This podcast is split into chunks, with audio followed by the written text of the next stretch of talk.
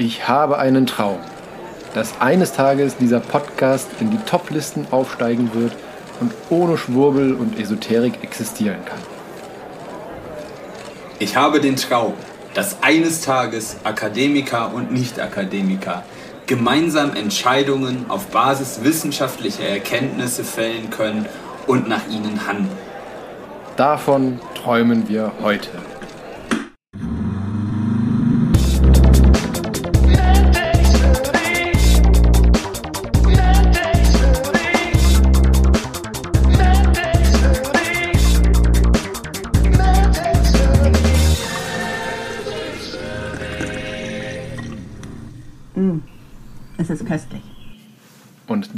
Herzlich willkommen zu einer neuen Folge MedTech Smoothie, Folge Nummer 47. Und auf meinen Ohren, wie immer, mein Freund und Kollege Benedikt Stanitzek. Hallöchen. Hallo, hallo. Und mit mir im Albtraum, den wir Realität nennen. äh, was denn Deutsch? Live aus, wo auch immer du gerade sitzt. Ich bin hier in Essen. Ah, du bist in Essen. Ich bin in Essen. Okay. Genau. Ich, ich habe wieder mein normales Aufnahmeequipment äh, zur Hand. Ach ja, stimmt, man versteht dich. ja. Nee, im gewohnten Setting ist es doch äh, angenehmer aufzunehmen. Okay, das ist schön. Ja, wir haben uns wieder äh, gefühlt eine halbe Ewigkeit nicht äh, gehört. Gesch geschweige denn Zeit- gesehen. Ich glaube, sechs Wochen oder sowas sind das jetzt, wenn ich das hier von den Daten her richtig sehe. Echt? Oh, ja. es passiert doch alles so schnell. ja, irgendwie. Apropos schnell. apropos schnell. ja. Tell me, was, was ist apropos schnell? Nein, ich, ich wollte eigentlich nur ab, äh, die, die schnelle Überleitung zu den und was in der Zwischenzeit passiert ist, weil ich gefühlt äh, irgendwie das Gefühl, also gefühlt das Gefühl habe, das war jetzt ganz groß. Du hast sehr viel Gefühl anscheinend. Ja. ähm, dass sich die, die Nachrichten oder die schlechten Nachrichten vor allen Dingen überschlagen. Oh ja. Äh, äh, was alles in der, vor allen Dingen jetzt das, also das letzte zum Tag, zum Zeitpunkt der Aufnahme halt ähm, äh, die etwas fragwürdige Prioritätssetzung mancher rechtsgebenden Institutionen der Vereinigten Staaten von Amerika. Nicht mancher rechtsgebender Institution des Supreme Courts. ja, also ich muss sagen, ich, als ich jetzt, also ich meine, also das fing ja an jetzt vor, ich weiß gar nicht, wie lange ist jetzt her, halbe Woche oder sowas, als der Supreme Court äh, das Recht auf das Tragen einer Waffe ins Grundgesetz aufgenommen hat, wo ich mir dachte, sie machen einen winzigen Schritt nach vorne damit, dass sie sagen, man mu da muss jetzt, um Sturmgewehre kaufen zu können, 21 sein. Wo ich mir denke, wow. Und machen 100 Schritte zurück mit, äh, dieser neuen, mit diesem neuen Beschluss letztendlich. Wo ich mir denke, ihr wollt auch wirklich nicht Ja. lernen. Vor allen Dingen in so Quick Succession quasi. Ja. Äh, weißt du, in dem einen sagst du, ja, hier äh, Abtreibung, das kann man nicht machen, wir müssen das Leben schützen. Und andere sagen, ja, Ja. free for all. And then I started blasting. Ja. Also ungeborenes Leben schützen, aber das geborene Leben muss man ja, also irgendwie muss man ja die Bevölkerungsdichte konstant haben. Ja, genau. Halten. Also ich denke, that, der Supreme Court ist momentan da echt regiert von absolut radikalen Irren, muss man so sagen. Das, und das ist interessant, weil ich habe das jetzt schon eigentlich quasi seit der Ära Trump äh, immer wieder mal so verfolgt, äh, vor allem namentlich hier Annika Brockschmidt, die halt eine Expertin ist, die hat auch mehrere Bücher schon darüber geschrieben, was die fundamentale christliche Rechte in den USA angeht. Und die predigt das eigentlich schon seit Jahren, also seit der Ära Trump, dass sich das da, dahin immer äh, entwickelt. Und ich habe das immer gehört und dachte so, ja, das ist aber auch ein bisschen Schwarzmalerei oder so. Ne? Und nein, jeder Schritt, den sie vorhergesagt hat, der passt, das passiert einfach. Das kannst du dir nicht ausdenken. Ja, ich meine, Das das, letztendlich ist das, was wir jetzt sehen, ein absolutes Erbe der, von Trump, mehr oder weniger. Weil der hat damals ja im Prinzip äh, noch mit seinen letzten Amtan Amtshandlungen geschafft, äh, einen relativ äh, radikalen Republikaner in den Supreme Court Du zu darfst aber nicht vergessen, dass Mitch McConnell äh, quasi, also die Ära Trump hat zwei. Die hat ja diesen Swing äh, zu den Rechtskonservativen im Supreme Court quasi hingekriegt, weil gerade zu Ende von äh, Obama hätte ein Platz neu besetzt werden müssen und rein theoretisch, nach Gesetzesgrundlage, hätte Obama das machen können. Ja. Allerdings haben die Republikaner, vor allen Dingen Mitch McConnell, der Mehrheitsführer im Senat, haben das, haben das halt quasi gesagt, ja, nein, das können wir jetzt eigentlich nicht machen, weil das ist eine Outgoing-Regierung Ja. und es wäre ja für alle das Beste, wenn das die neu gewählte Regierung dann macht. Und dann haben die Demokraten gesagt, ja, okay, machen, machen, machen das dann wenn nach Ja, der Wahl. blöd. Dann, ist, dann hat Trump gewonnen äh, und Pustekuchen. Dann äh, durften, äh, durften die das entscheiden. Und dann zum Schluss von der Ära Trump war das Gleiche. Und das, da war noch viel weniger Restzeit. Ja, und die haben gesagt, na, machen wir doch schnell. Den durften sie dann mal, weil sie waren ja noch am Regieren. Also ist das ihr Recht, den neuen Richter zu bestimmen. Wo du denkst, boah. Ja. Das ist, und also dass quasi das politische System dadurch gehemmt wird, dass die eine Seite nicht zu radikal wirken will und immer auf äh, die Hand ausstreckt und die anderen einfach sagen, Edgy Badge, nee, wir machen das jetzt so, wie wir möchten. Ja, das ist echt. Naja, und ich, ich glaube, das ist, ähm, ich, beziehungsweise ich befürchte, muss man ja eher sagen, dass äh, das noch der Anfang von Schlimmerem sein wird, was die da Das. Problem- genau, das- wovon das wir Problem, das wahrscheinlich ist ein- hier gar nicht mal so viel zum Teil, glaube ich, auch mitkriegen werden, weil ich meine, das sind jetzt ja so, sage ich mal, so äh, ja, große Headlines in Zeitungen oder die sich als solche gut machen, zumal bei uns jetzt ja vor kurzem äh, erst ein Schritt in die richtige Richtung gemacht wurde, dass eben Am gleichen Tag, Genau, das- 2019a. genau das 2019 abgeschafft wurde, und was die, eben die Werbung für Abtreibung äh, Werbung. Ja, also Werbung. Werbung. Ja, Aufklärung, genau. Informationen. genau vorher eben unter Strafe gesetzt hat. Ähm, Eigentlich aber so wurde. affig war, dass es Genau. schon überfällig. Dass man das im Jahr 2022 erst abgeschafft hat, das ist der eigentliche Skandal. Aber gut. Ja, man muss ja zum Glück sagen, dass ähm, dieser Paragraph ja nicht so richtig ausgelebt wurde. Ähm, Ja, er wurde nicht enforced. Genau, genau. so. Es wurde war- letztendlich äh, nicht kontrolliert, wenn man so möchte. Und selbst wenn jemand irgendwie da jemanden angeschwärzt hat, wurde das doch sehr äh, zugu- zugunsten des äh, aufklärenden Arztes oder der aufklärenden Ärztin ähm, ausgelegt. Also das war schon, also hätte klar, also keine, keine Diskussion, hätte trotzdem schon länger eigentlich abgeschafft werden sollen oder müssen. Aber ähm, ich meine, das in Amerika, pff, ja, mir fehlen wirklich die Worte, muss ich sagen. Ich, du weißt ja, ich bin schon öfters in Amerika gewesen, bin prinzipiell eigentlich auch ein Amerika-Fan, aber das, was da passiert, das kann man echt nicht gutheißen und äh, finde ich auch einfach nur traurig. Also, ich, äh, mein, also für mich sieht das so ein bisschen so aus, also ich stehe da mit, dem, mit einem offenen Mund und schaue mir das an und denke mir so, die können doch nicht Jiha und Frei, Freiheit für alle schreien und dann auf der anderen Seite sowas. Also wie kann eine Nation so schizophren sein? Ja. Und also das hört sich jetzt, also es gibt natürlich, es ist ein unglaublich diverses Land und das wird dann immer so reduziert auf so einen Schwachsinn, weil die Verantwortlichen in der Politik einfach Nutjobs sind. ja. Das ist, das, ja, egal. Amerikaner, holt euch euer Das Land ist zurück. ungefähr ich rufe so- damit nicht zu Gewalt auf. Das ist ungefähr so, wie äh, wenn jetzt bei uns äh, im obersten Gericht und an der Regierung irgendwelche Querdenker wären oder äh, Reichsbürger. Ja. Das, letztendlich äh, sind das, muss man ja trotzdem sagen, Radikale, die eigentlich eine Minderheit sind, aber aktuell halt einfach Macht haben, aufgrund dessen, dass eben dieser irre Trump die hat an die Macht kommen lassen und auch noch ja, gefördert hat, mehr oder weniger. Und ich traue es mich kaum auszusprechen, aber ich bin mir eigentlich schon fast sicher, dass bei der nächsten Wahl Trump wiedergewählt wird. Wie gesagt, ich verweise da wieder auf Annika Ja. Brockschmidt. Also, ähm, Und das wird dann richtig, richtig böse. Das ist eine Spirale der Entgleisung quasi. Das ist ja dann immer quasi, weil Ja. du gehst ja dann, du schaffst ja dann einen neuen Status quo, von dem du dich quasi äh, weiter radikalisieren kannst.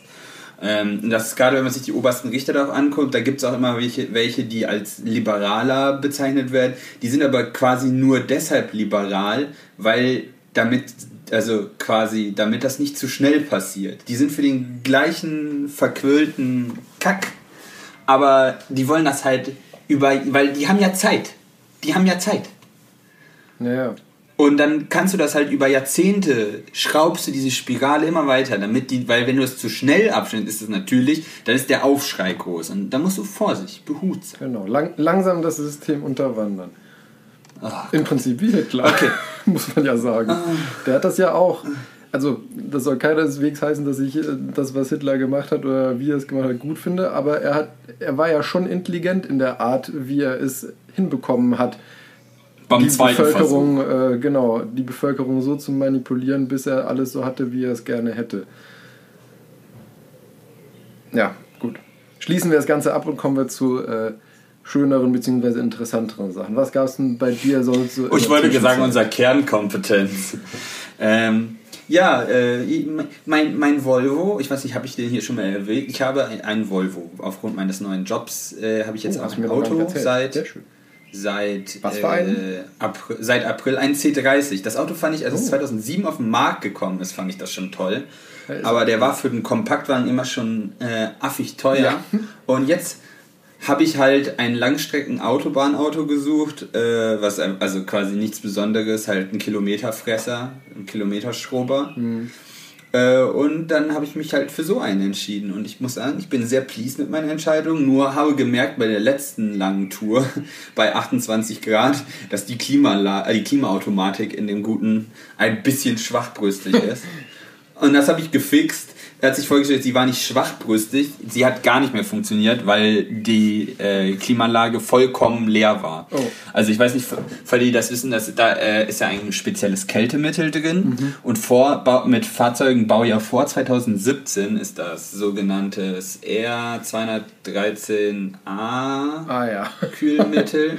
ist ja auch egal, also ich bin mir da gerade unsicher, dass es äh, und dieses Kühlmittel muss halt unter Druck stehen, ist auch nicht besonders umweltschonend und äh, giftig. Also es ist halt, also normalerweise würde ich ja gerne Sachen selber machen, aber das muss halt speziell evakuiert werden. Äh, unter Druck muss das stehen, damit das halt das so funktioniert, wie es soll. Warum benutzt man halt so ein Kältemittel, so, weil das so, dass er wirklich äh, schlecht ist und wenn, also für die Umwelt und es ist giftig und deshalb musst du auch immer zu, sicherstellen mit einer Stickstoffprüfung, dass das, äh, das System auch wirklich dicht ist. Ähm, und deshalb ist das alles ein bisschen, alles ein bisschen Aufwand, das wieder neu zu befüllen. Warum benutzt man dann so eine Scheiße und nicht halt Wasser oder sowas? Weil das wäre ja ökologisch verträglicher. Ähm, und das ist einfach das Problem, dass die Kälteleistung, also die Wärmekapazität von Wasser deutlich geringer ist als von so speziell entwickelten Kältemitteln. Äh, und dann kannst du einfach deutlich mehr Energie rum äh, durch den Kreislauf führen, als wenn du Wasser nimmst oder sowas. Das heißt, die Klimaanlage funktioniert so, wie sie funktioniert. Äh, Und das, gerade das Problem ist bei einem Auto, dass der Energieeintrag doch schon relativ signifikant ist. Vor allem, wenn du halt mehrere Personen drin hast, was so ein Körper an quasi Wärmestrahlung äh, imitiert, ist schon nicht zu vernachlässigen.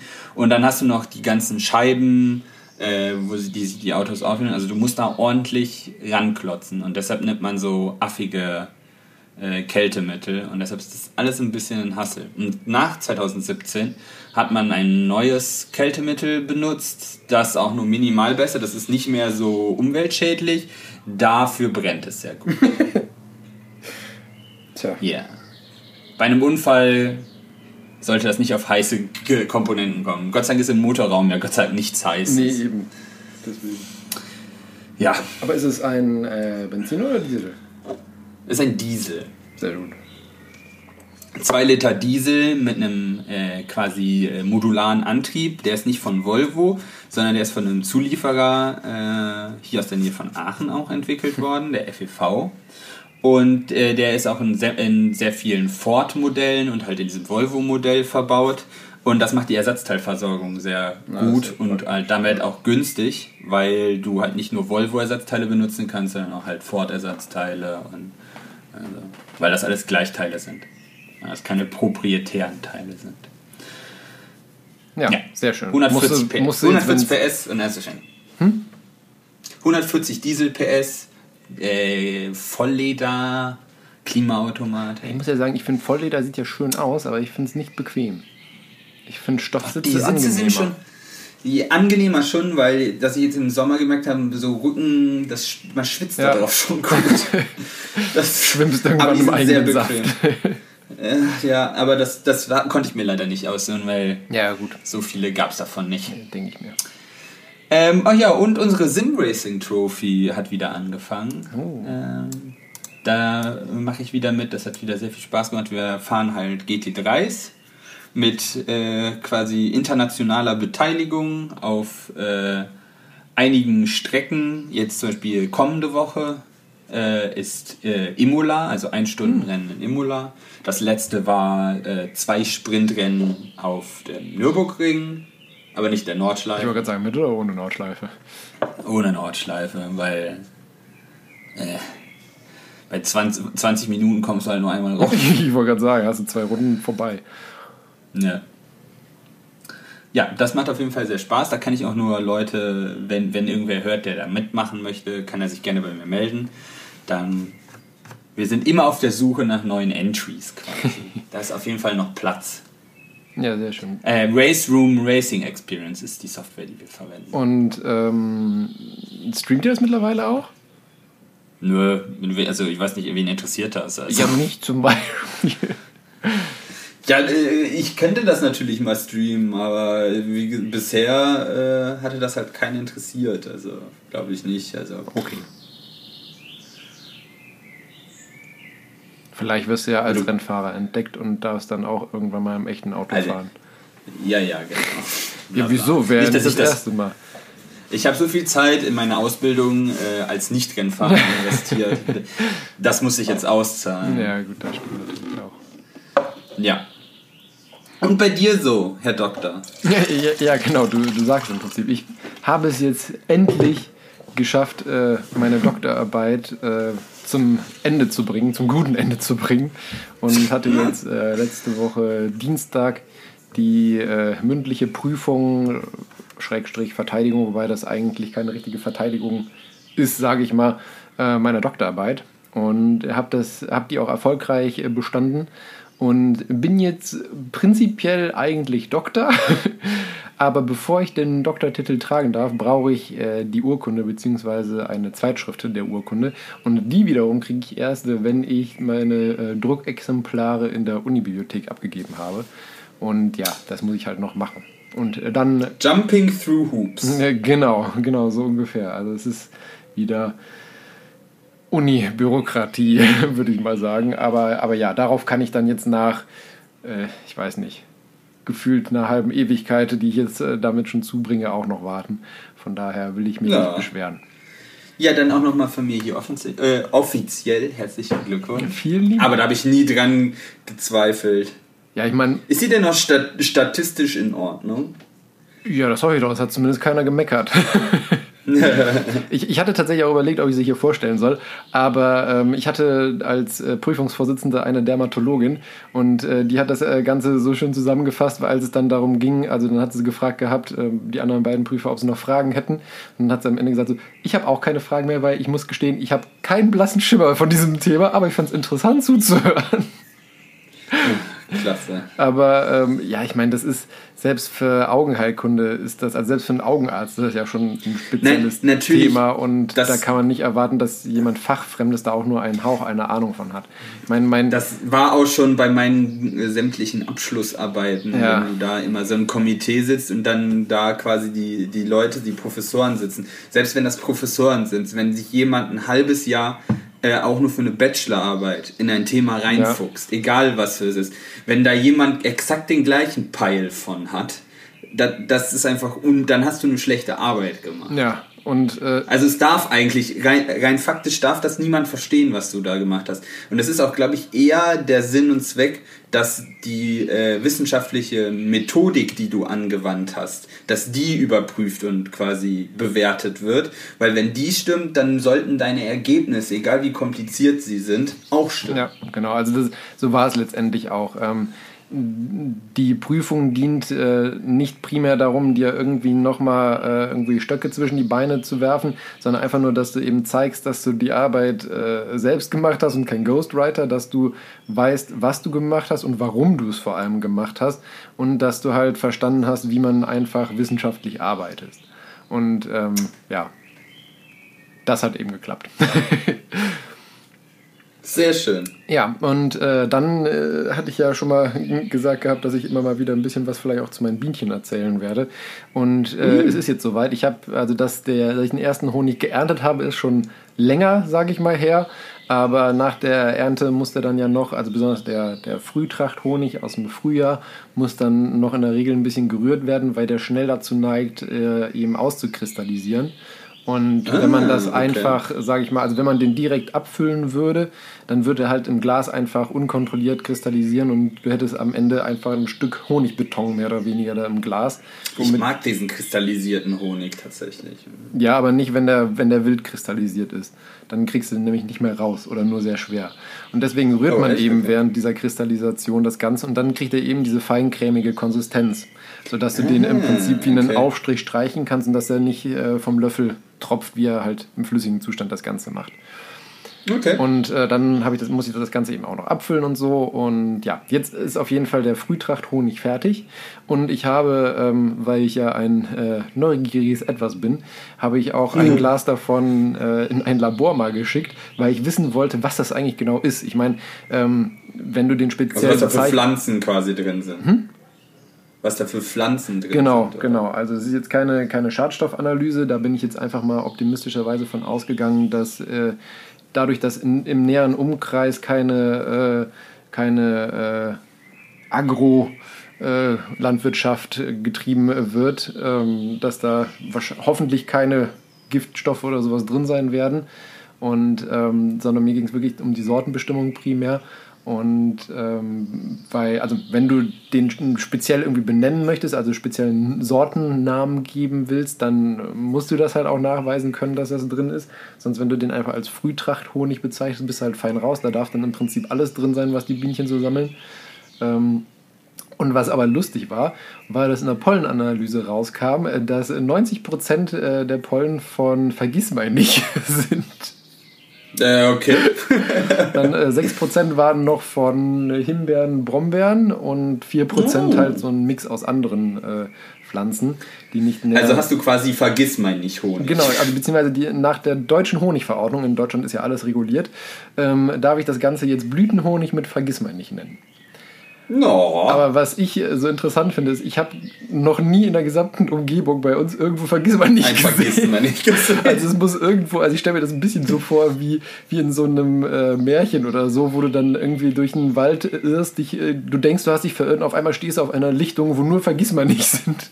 Und nur die Bienen ja. wissen, wie man das findet, weil ich habe keine die, Ahnung, die wo die äh, diesen ganzen Vergiss man nicht herbekommen haben. Aber gut, ich meine, sie haben es ja Aus gefunden und und aus irgendeinem Grund mögen sie. Genau, und ich finde auch, also wenn das der typische Geschmack von Vergissmeinnicht Honig ist, finde ich den sehr lecker. Weil er ist prinzipiell, sage ich mal, von der, vom Gesamtgeschmack her relativ neutral, sage ich mal. Also eben hauptsächlich süßlich, hat aber so einen, so einen leicht ähm, blumig-krautigen Abgang, sage ich mal, wenn man es so beschreiben kann. Und das finde ich, ähm, find ich ganz lecker. Ein Weinkonnoisseur. Nee, Honig. Äh, ein, Wein, sag ich, ein, ein Honigkonnoisseur. Ich, wollt, ich wollte so mit. Ja, ist egal. Ja, also ähm, und für, für alle Hörerinnen und Hörer, die interessiert sind, ähm, die können entweder mir direkt schreiben oder ähm, auch an meinem Instagram-Account von meinen Bienen folgen. Äh, der Instagram Bastis Bienen genau, heißt der, ne? bastis.bienen, alles klein ähm, geschrieben. Da könnt ihr generell einfach äh, mir folgen und gucken äh, immer mal wieder, was ich so mit meinen Bienchen mache.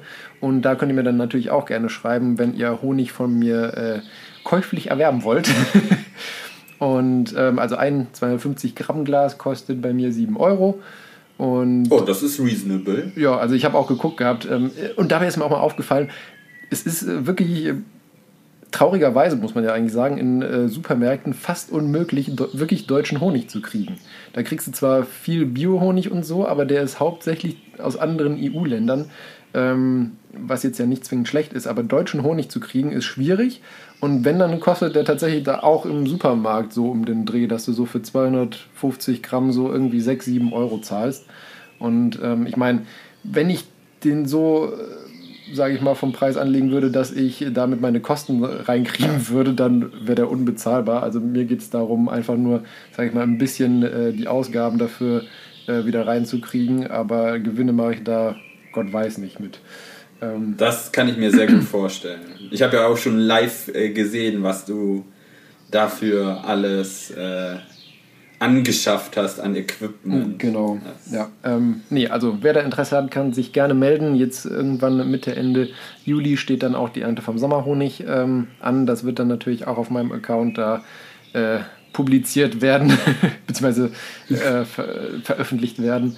Ähm, wenn es den dann auch äh, gibt. Und äh, das wird dann wahrscheinlich auch eher ein flüssiger Honig werden, aber das muss ich dann halt einfach mal gucken. Ja. Genau. Ähm, ich bin gespannt. Ja, du kriegst natürlich auch noch eine, eine Kostprobe ja. per, per Post äh, zugesandt. bin ich bisher nur was nicht zugekommen. Und ähm, ja, was gibt sonst noch? Affenpocken. was gibt sonst noch? Affenpocken. Genau. Die, die, nächste Seuche steht vor der Tür. Nein, ähm, also so schlimm wird es ja hoffentlich damit nicht werden oder zumindest was ja auch aktuell die allgemeine Meinung dazu ist, ist hat äh, dieser Virus keine äh, ja, pandemische Potenz beziehungsweise kein pandemisches Potenzial. Wie ähm, haben das die ganzen Experten so schön formuliert? Ich fand das, äh, wie sie immer dann rumgeeiert sind. Sie meinen, also, ja, der R-Wert ist halt kleiner als 1, weil äh, man sich schon relativ viel Mühe geben muss, das zu übertragen. genau, also ähm, wie du schon angedeutet hast, man braucht engen Körperkontakt. Es äh, gibt jetzt, also am Anfang ähm, hieß es ja, oder hat man ja gesagt, dass äh, vornehmlich besonders äh, homosexuelle Personen äh, betroffen sind. Ähm, das hat man Toll. mittlerweile schon wieder so ein bisschen revidiert. Ähm, man weiß auch noch gar nicht, inwiefern ähm, äh, wirklich, sage ich mal, äh, Körpersekrete beim Geschlechtsverkehr für die Ansteckung eine, eine Rolle spielen. Das weiß man noch gar nicht mhm. so genau. Aber was man tatsächlich jetzt festgestellt hat mittlerweile ist, dass es ähm, jetzt bei uns hier in den westlichen Ländern äh, hauptsächlich Personen getroffen oder viele Personen getroffen hat, die eben auf Festivals waren, wo sie da engen Körperkontakt hatten und vermutlich auch äh, oder nach Angaben der Person auch durchaus öfters mal wechselnde Geschlechtspartner. Deswegen scheint da schon irgendwie was im Zusammenhang zu sein. Ähm, ja. Aber inwiefern genau weiß man nicht. Es gibt jetzt mittlerweile. Korrelation ja, und Kausalität. Genau. Ähm, es gibt jetzt ja mittlerweile auch schon einen äh, Impfstoff äh, gegen die Affenpocken, aber damit äh, soll bloß sich jetzt nicht jeder impfen lassen wollen, was auch gar nicht möglich ist. Ähm, und es wird auch von der STIKO nur empfohlen für ähm, entweder Personen, die äh, engen, ungeschützten Kontakt zu einer infizierten Person hatten oder äh, Mitarbeiter aus dem Gesundheitswesen, die entweder solche Patienten behandeln oder zum Beispiel in Laboratorien mit äh, potenziellen Proben äh, zu tun ja. haben. Das macht ja auch absolut Sinn, wenn genau. man eh davon ausgeht, dass der R-Wert so klein ist, dass du halt nur im engen Umkreis um Fälle rum dann halt impfst, um die Ausbreitung dann noch weiter, also dass du Massenimpfungen brauchst du ja dann auch nee, gar nicht. Genau, also das ist eine im Prinzip sich mehr oder weniger selbst limitierende Erkrankung zum aktuellen Zeitpunkt. Wer weiß. Ja, genau. Nach, nachdem Wir hatten lang schon keine Pandemie. Ähm, nee, nachdem ich mich damals ja äh, mit meiner Aussage zu Corona so falsch gelegen habe, bin ich, was solche Äußerungen angeht, jetzt vorsichtiger geworden. Ich wollte gerade sagen, sag, du kannst ja jetzt schon mal äh, unken und sagen, äh, also take one for the team und das als, als tödliche Zombie-Apokalypse verschreien, weil nach deinem Track Record müsste es dann einfach im Sande verlaufen. Ja, genau. Ja, das wäre eigentlich so das. Also keine Panik auf der Titanic vor Affenpocken. Genau. Ich denke, ich befürchte, wir werden Richtung Herbst, Winter wieder genug mit äh, Corona zu tun haben. Corona zu tun haben. Ja, da habe ich jetzt auch, also anscheinend Omikron hat sich noch nicht ganz tot gelaufen und hat sich nochmal ein bisschen spezifiziert.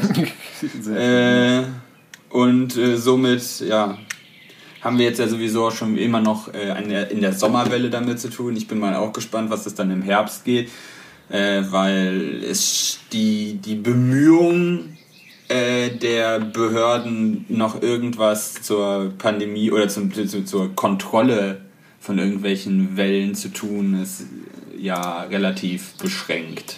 Ja, eigentlich. Habe ich so das. Also es scheint ja auch trotzdem aktuell so, dass äh, die Verläufe weiterhin relativ milde sind, auch wenn leider eine, es eine Freundin von mir schon etwas heftiger jetzt äh, aktuell erwischt hat, die auch im Krankenhaus deswegen ist. Falls du das hören solltest, äh, gute Besserung nochmal. Und ähm, ja, eigentlich kann man nur hoffen, dass sich jetzt über den Sommer möglichst viele eigentlich anstecken, sodass es dann im Herbst nicht wieder äh, den großen Boost in die große Welle gibt.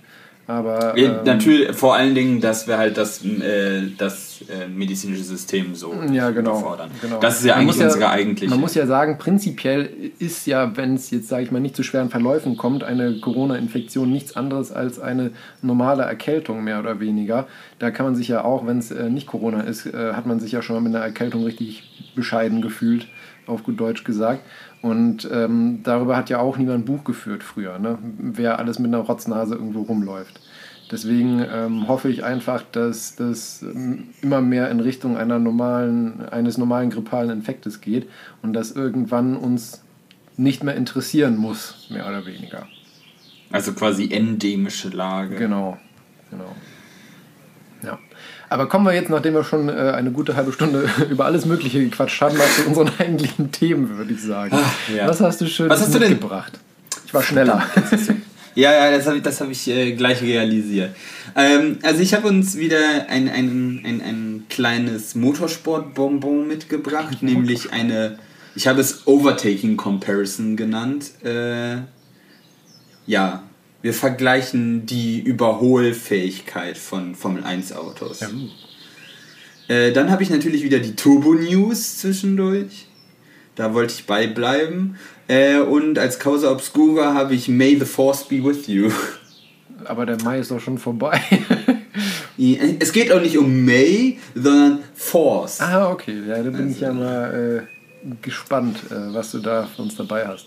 Ja, ich habe ähm, tatsächlich das äh, als also kein wirkliches Paper mitgebracht, weil ich habe äh, unter der Kategorie News für Nerds so viele Kleinthemen dabei, die ich aber alle Ja. eigentlich interessant und lustig fand, ähm, sodass ich mir gedacht habe, mach so viel Kleinscheiß mehr oder weniger, ähm, was aber trotzdem auch äh, entertaining und informativ ist und lässt dafür das große Thema weg. Und ähm, ja gut, Causa Obscura kann man es nicht wirklich nennen, aber ich habe noch als sozusagen Abschlussthema mitgebracht äh, die Turbotomate. ja. Ja, okay. Und äh, zum, zum Schluss gibt es dann von mir auch noch den äh, humoristischen Rauskehrer. Uh. Ja, äh, Moment. Dann Fängst du an? fange ich an, tatsächlich. Ach, sowas aber auch. Also, Overtaking Comparison. Ich weiß nicht, wie weit alle dabei sind äh, bei dem, in dem Thema, aber die neuen, das neue Reglement für die Formel 1 Autos im Jahr 2022 wurde ja hauptsächlich äh, gepusht, äh, um, äh, also quasi unter, dem, unter der Überschrift, dass das Überholen einfacher gemacht wird. Äh, und damit das die quasi das das äh, Watch-Erlebnis für die Zuschauer verbessert wird, weil halt mehr Überholmanöver äh, stattfinden. Wenn ich, wenn ich schon mal vorab einen äh, rein subjektiven Tipp abgeben dürfte. Ich hätte dich auch jetzt nach dem tatsächlich gefragt, wie bisher bei der Saison dein subjektiver Eindruck ist. Ja, also ich habe leider weniger äh, Rennen gesehen, als ich eigentlich wollte ursprünglich. Aber ich hätte jetzt, also auch gerade wenn ich äh, zurückblicke auf Kanada, ähm, gesagt, dass prinzipiell oder auch generell würde ich sagen, dass äh, die, ähm, dass es geklappt hat vom Grundkonzept her. Also ich äh, finde, dass man etwas mehr Überholmanöver sieht und es scheint mir auch so, dass eben diese Reduktion der Dirty Air mit dem Hinterherfahren, dass es auch geklappt hat. Also ich habe das Gefühl, dass man besser auch relativ nah noch hinter einem herfahren kann. Aber ich, also zum Beispiel, wie man äh, bei Ferrari gesehen hatte, war es zumindest in Kanada so, dass die bei dem Rausbeschleunigen aus den Kurven einfach nicht aus dem Quark kamen. und dadurch Probleme hatten mit dem Überholen. Okay, okay.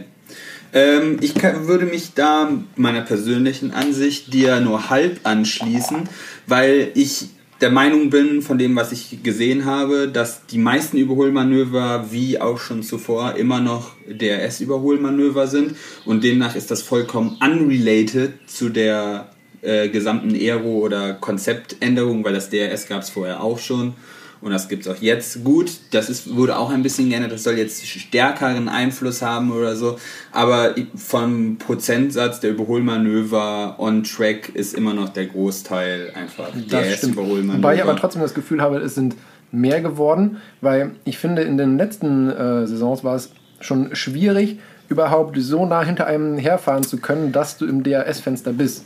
Weil es ist ja Exakt, und da bin ich dir nämlich, würde ich dir nämlich auch zustimmen, es ist deut also dass man deutlich sieht, dass es für die Fahrer auch lange Zeit vor allen Dingen möglich ist, äh, close hinter anderen herzufahren, also ja. im Vergleich zu den alten äh, Regeln. Ja, weil das war ja das auch zum Beispiel möglich. auch, wenn jetzt, also wenn man nochmal zurück auf Kanada schaut, da war es ja nach dem Safety Car so, dass der äh, Leclerc hinterm Verstappen die ganze Zeit äh, hergecruised ist und ähm, ja, er hat ihn nicht überholt bekommen und ähm, es war immer so, dass. Science, es war ein Science in Fester. Äh, Science, ja, stimmt. Ähm, dass er es nicht geschafft hat, ihn zu überholen.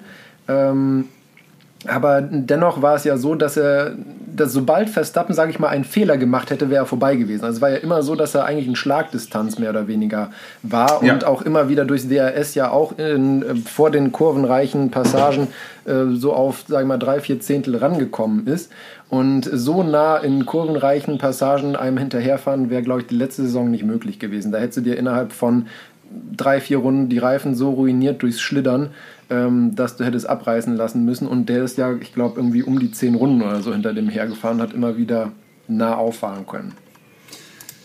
Das ist korrekt und äh, also das war auch meine Beobachtung und äh, Autoren bei dem Magazin Race Car Engineering haben sich das gleiche gedacht und haben sich gedacht, ja, aber subjektive An äh, quasi Ein Ansichten sind hier einmal ein bisschen schlecht.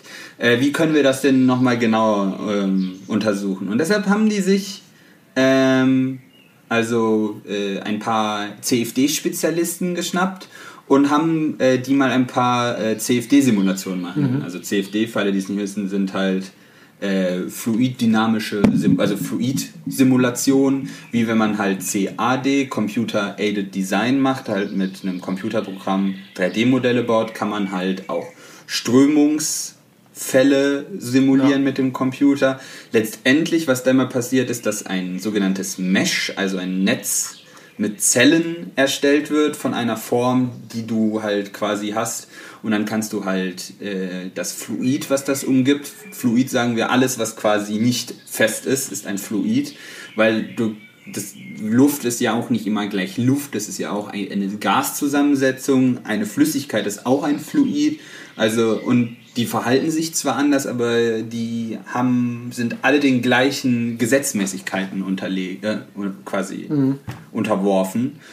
Ähm, und damit kann man das dann äh, simulieren. Und letztendlich wenn man, ist das komplizierteste, dieses Mesh zu generieren, äh, weil je nachdem, wie das Mesh aussieht, wie fein es ist, wie gut diese Zellen aufgeteilt ist, ist halt die Qualität deiner Aussagerin, weil die also das ist das Komplizierte, dein, deine Leistung, die rein muss, wie du die Simulation aufbaust. Die Simulationsdurchführung ist bei CFD relativ simpel, weil da einfach an jeder Zellgrenze eine Navier-Stokes-Gleichung gelöst wird, die halt quasi Geschwindigkeiten von diesem Fluid an dieser Grenze ausrechnen. Und dann kriegst du ganz viele Datenpunkte und dann kannst du eben so ein 3D-Bild, was jeder wahrscheinlich schon mal gesehen hat, so ein buntes Bildchen, dann zusammensetzen. Mhm.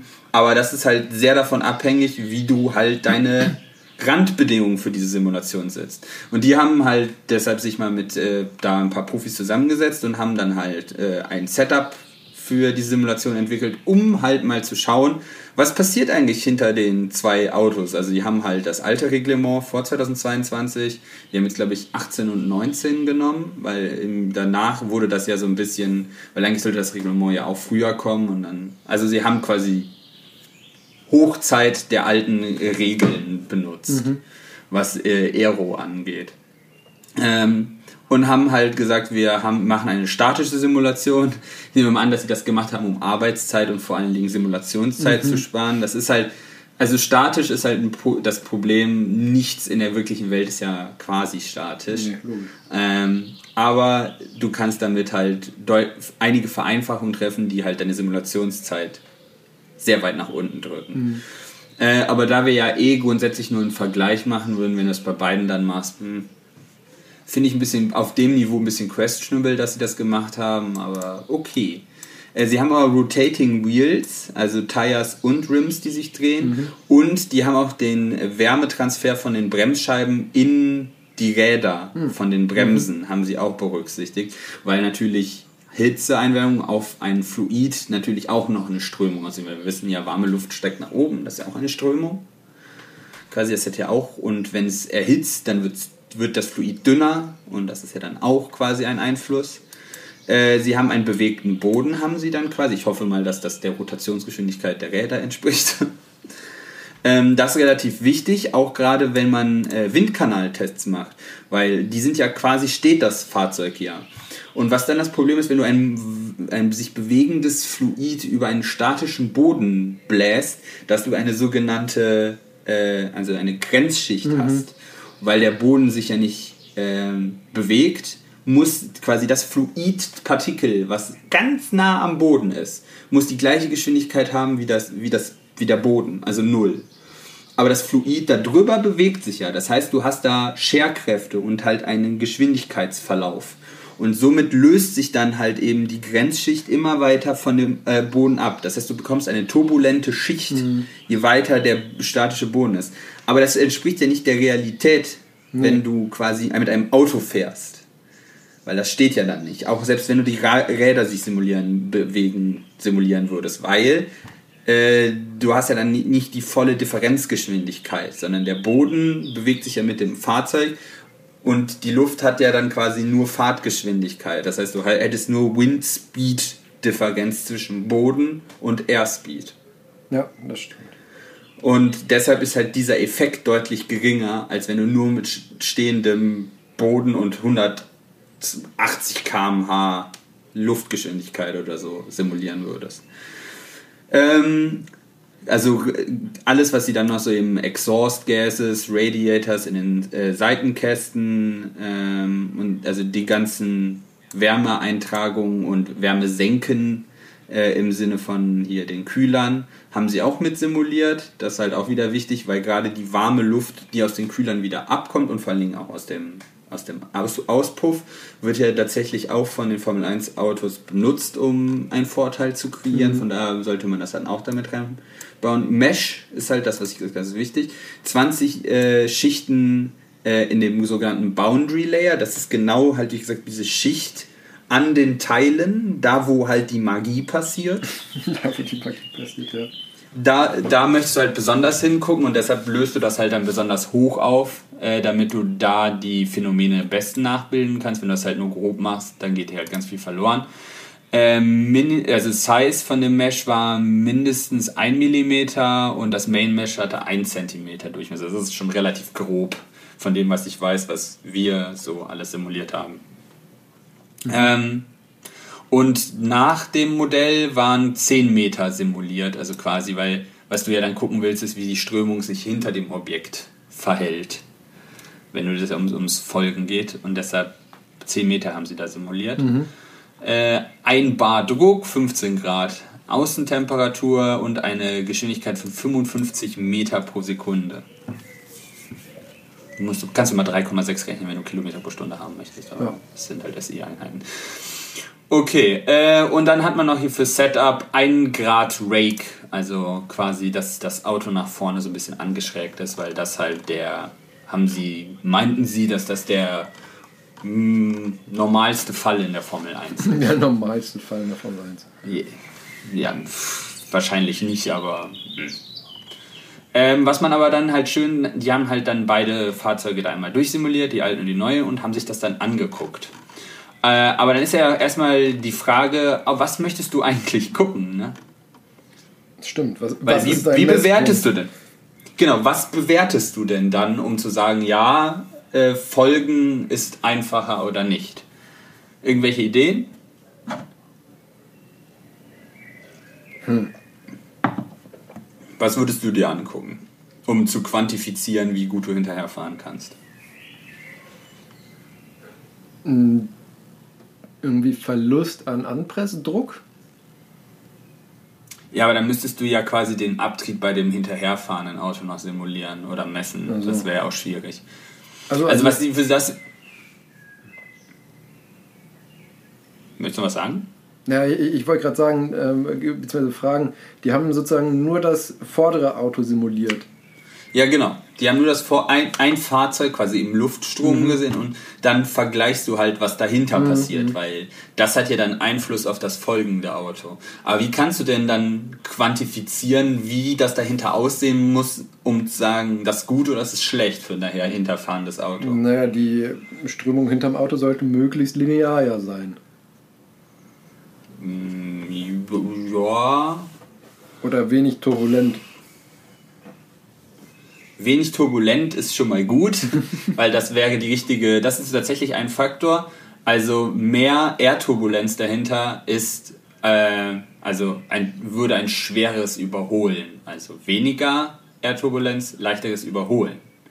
Weil du halt eine weniger energetische Strömung hast, weil die laminare Strömung wäre dann halt ne, mehr Abtrieb, dann kommst du besser durch die Kurven.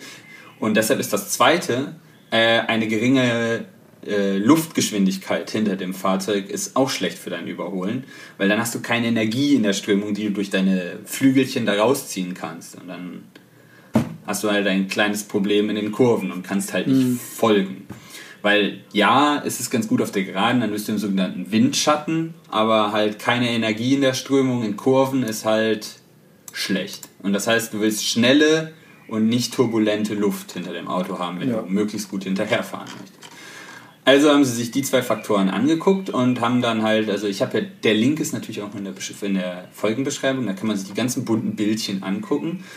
Und dann kann man sehr gut sehen, ähm, dass die Größe von dem, äh, von, der, von dem Geschwindigkeitsfeld mit, dem, mit der langsamen Geschwindigkeit hinter dem 2022er Auto deutlich kleiner ist als, äh, als der bei den 2018er Fahrzeugen. Und vor allen Dingen nicht nur das, sondern ähm, die Intensität nimmt deutlich stärker ab. Also das, der Bereich mit der besonders langsamen Luft ist überproportional größer als, das, äh, als diese, diese, dieser Bereich dahinter. Und deutlich weniger stark ausgeprägt einfach. Ähm, also das ist auf jeden Fall, sieht das schon mal sehr gut aus. Und dann guckt man sich noch die Turbulenz an. Und dann, wenn man von oben schaut, denkt man sich so, hm, das ist nicht so gut, weil die Luft ist jetzt turbulenter als vorher, sieht man auch. Ist ungefähr gleich groß, der turbulente Wake hinter, dem, hinter den Fahrzeugen. Aber sogar die starke Turbulenz direkt hinter dem Fahrzeug ist noch stärker als 2018. Dann denkst du, ah, ist eigentlich gar nicht so gut, um da hinterher zu fahren. Und dann guckst du dir das Ganze aber von der Seite an und deshalb ist die Perspektive ganz gut und dann siehst du, dass die Turbulenz, die hohe Turbulenz direkt hinter dem 2022 Auto so stark ist, weil die Strömung deutlich schneller nach oben weggeführt wird, die ganzen Luftmassen, äh, als bei dem 2018er Auto. Und dann siehst du auch von der Seite, dass du von ein- einen deutlich nicht turbulenteren Kegel direkt dahinter hast, wo so ein Auto reinfahren könnte, weil die ganze turbulente Luft nach oben quasi über das nächste Auto drüber weggeschleudert wird. Und wenn du das 2018er Auto siehst, dann wird die turbulente Luft genau direkt dahinter. Das ist wie so ein tatsächlich, also wie so bei James Bond, wenn der da hinten irgendwelche Raketenwerfer raus hat. Du benutzt quasi das, die, deinen Rake hinten als Schild, um dir deinen Gegner vom äh, Leib zu halten. Äh, Also kann man sozusagen äh, festhalten, du kannst bei den äh, Autos dieses Jahr wesentlich näher ranfahren, aber wenn du einen Tick zu nah bist, bist du gearscht. ja, dann bist du auch eh gearscht, weil du dann nämlich im Diffusor parkst. also Dann so hast du nah, okay. Die, so nah, also es geht da nicht, das sind ja eh nur 10 Meter, die da simuliert worden Ja, sind. gut, stimmt. Das Und das, der Ja, Bereich gut. mit der heftigen Turbulenz, das ist halt quasi auf dem Monkey Seat. also da bist du schon sehr nah dran. Ja, okay, gut, dann ist es ja doch nicht mehr relevant. Und der ist ja dann, weil er dann ja relativ schnell hoch geht und so hoch ist dein Formel 1 Auto nicht. Nee. Es sei denn, du springst halt oder so. Ähm, wobei man das auch noch schön dran sehen kann, ist, wenn du dir die, äh, die Vortices, also die Wirbel, die von den Endplatten von hinten von dem Fahrzeug sich ablösen, wenn du dann nämlich von vorne drauf kommst, dann siehst du halt wunderschön, das hat man auch immer bei 2018, 2019, wenn du in Rennen hattest mit einer hohen Luftfeuchtigkeit, dann hat man auch mal gesehen, hinten an den Endplatten diese Wirbel, die gerade nach hinten weggegangen sind, so wie bei einem Flugzeug, so richtige Wirbel.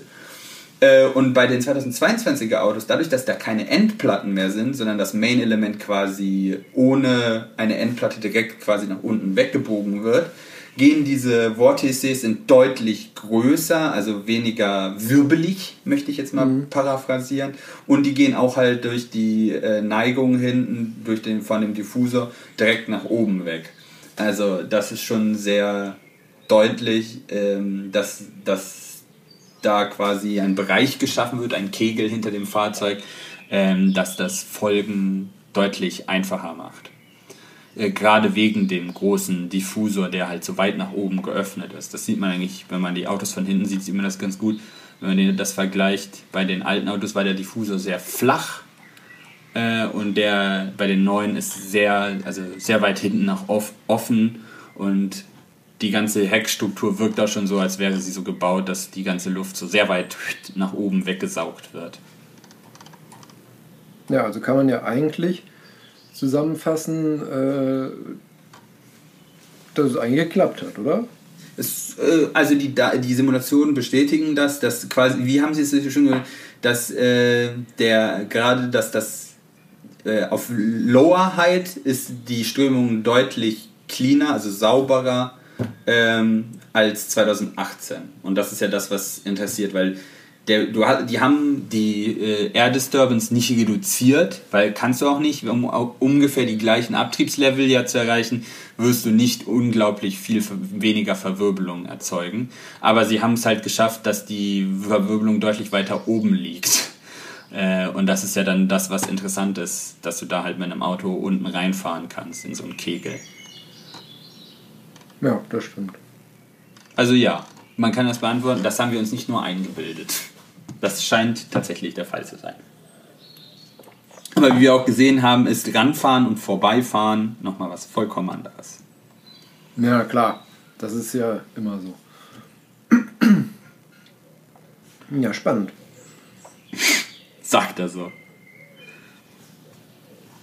Dann, ja, also ich finde es ich find's cool, dass tatsächlich, also ich muss sagen, ich hatte ja am Anfang, ähm, als sie das letztes Jahr so äh, groß vorgerechnet hatten, hatte ich ja so ein bisschen Zweifel daran, ob das in, de facto wirklich so funktioniert, weil, ähm, wie du ja auch schon gesagt hast, haben die ja in den äh, letzten Jahren äh, diese äh, Dirty Air wirklich als Schutzschild sozusagen gegen das Überholen genutzt. Das wird auch, das wird auch ja jetzt immer noch so sein. Und da das da ja nur ein generisches Modell ist auf Basis der, der. Konzeptstudie, wird das auch bei jedem Auto natürlich ein bisschen anders aussehen oder so. Aber das es geht ja nur jetzt darum, um eine generelle Tendenz. Ja, ja, genau, natürlich. Aber ähm, deswegen äh, war ich auch am Anfang äh, etwas skeptisch, weil ich mir gedacht habe, je nachdem, wie clever die da engineieren, um doch irgendwie Dirty Air hinter sich zu erzeugen, ähm, kann das äh, auch sozusagen, sage ich mal, verpuffen, der Effekt. Aber wie gesagt, anscheinend, also so wie wir beide das zumindest ja auch gefühlt zumindest äh, gesehen haben, scheint es ja zumindest etwas gebracht zu haben.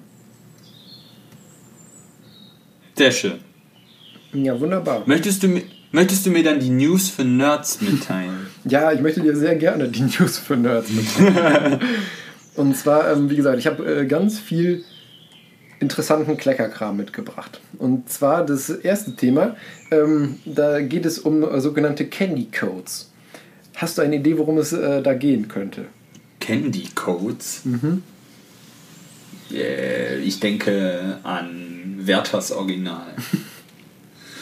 Nee, ähm, logischerweise nicht, sonst wäre es jetzt so einfach.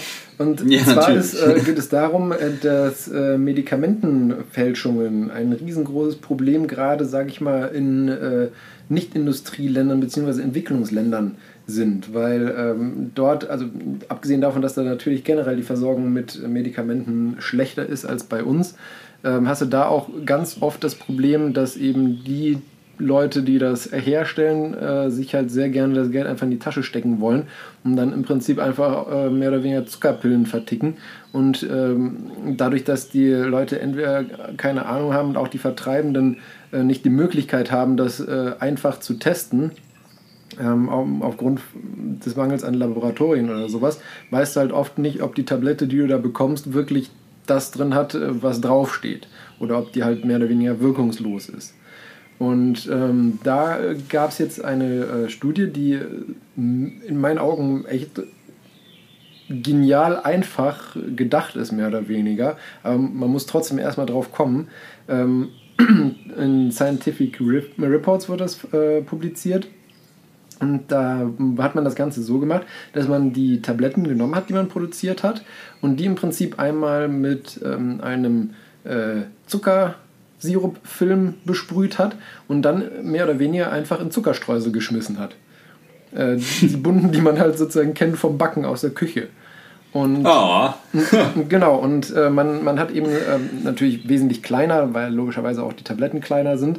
Und man hat dann eben ähm, die in Zuckerstreusel äh, geschmissen, die acht verschiedene Farben hatten, diese Streusel und äh, hat dann die eben danach analysiert und hat festgestellt, dass äh, jede Tablette mit äh, ungefähr durchschnittlich 92 Streuseln ähm, bedeckt waren und ähm, aufgrund der ähm, Anzahl, der durchschnittlichen Anzahl der Streusel und ähm, der, der acht verschiedenen Farben der Streusel hat im Prinzip jede Pille ihr einzigartiges Muster, was nahezu unmöglich ist, willkürlich zu fälschen.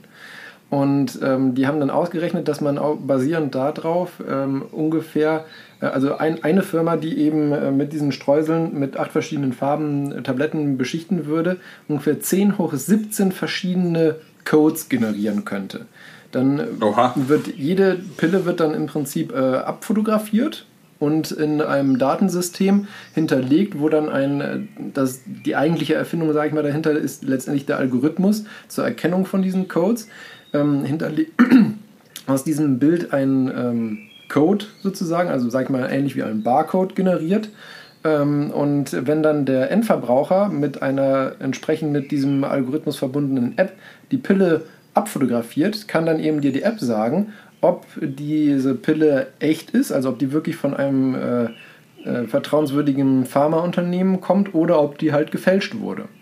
Und hm. ähm, die haben da eben äh, gezeigt anhand von 120 äh, Proben, die sie da abfotografiert haben mit der App, äh, wo das alle Proben richtig identifiziert wurden. Wir hatten eine hundertprozentige Treffgenauigkeit und das auch noch, nachdem die Pillen eine Zeit lang in so Pillendöschen gelagert und hin und her geschmissen wurden, sodass sie auch, sage ich mal, Abnutzungserscheinungen hatten. Weil man muss ja auch davon ausgehen, dass äh, aufgrund von Transport oder dann eben Dosierungen in so Behältern oder so, die nicht wie aus der Fabrik mehr aussehen.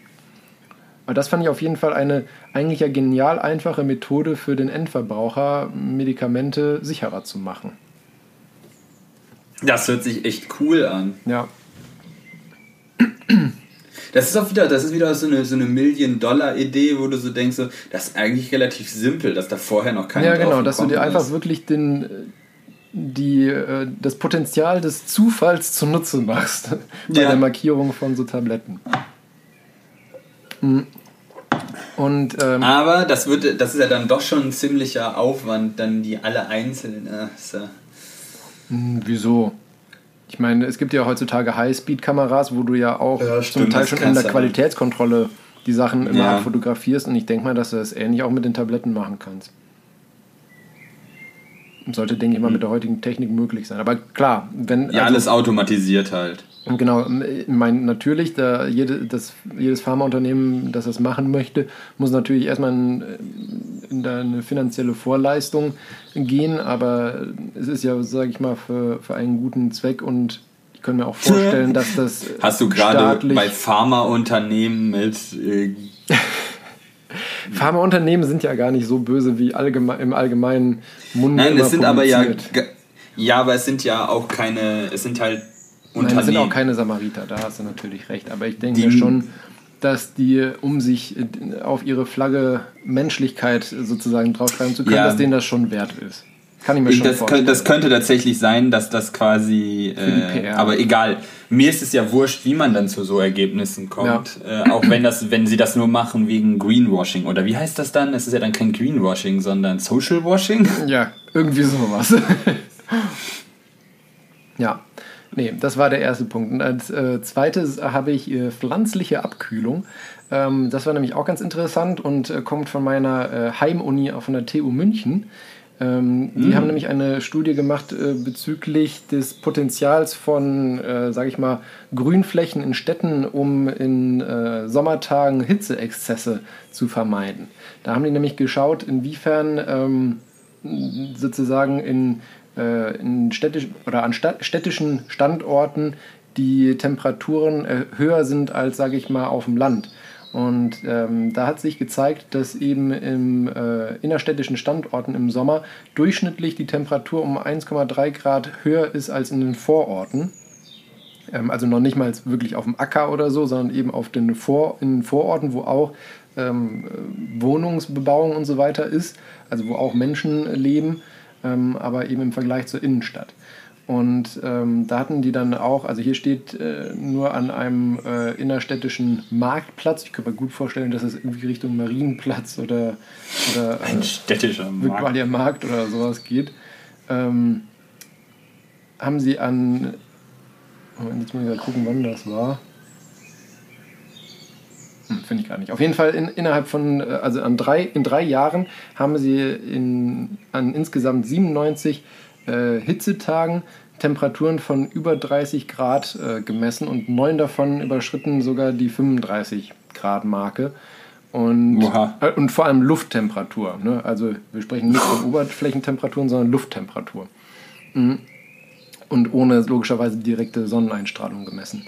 Und ähm, die haben dann eben analysiert, inwiefern Grünflächen darauf ähm, Einfluss haben und haben letztendlich herausgefunden, dass eine Begrünung von 40 Prozent der Fläche, die man sozusagen bei einer Vogelperspektive wahrnimmt, ähm, dass das schon ausreicht, um den äh, Hitzestress zu halbieren.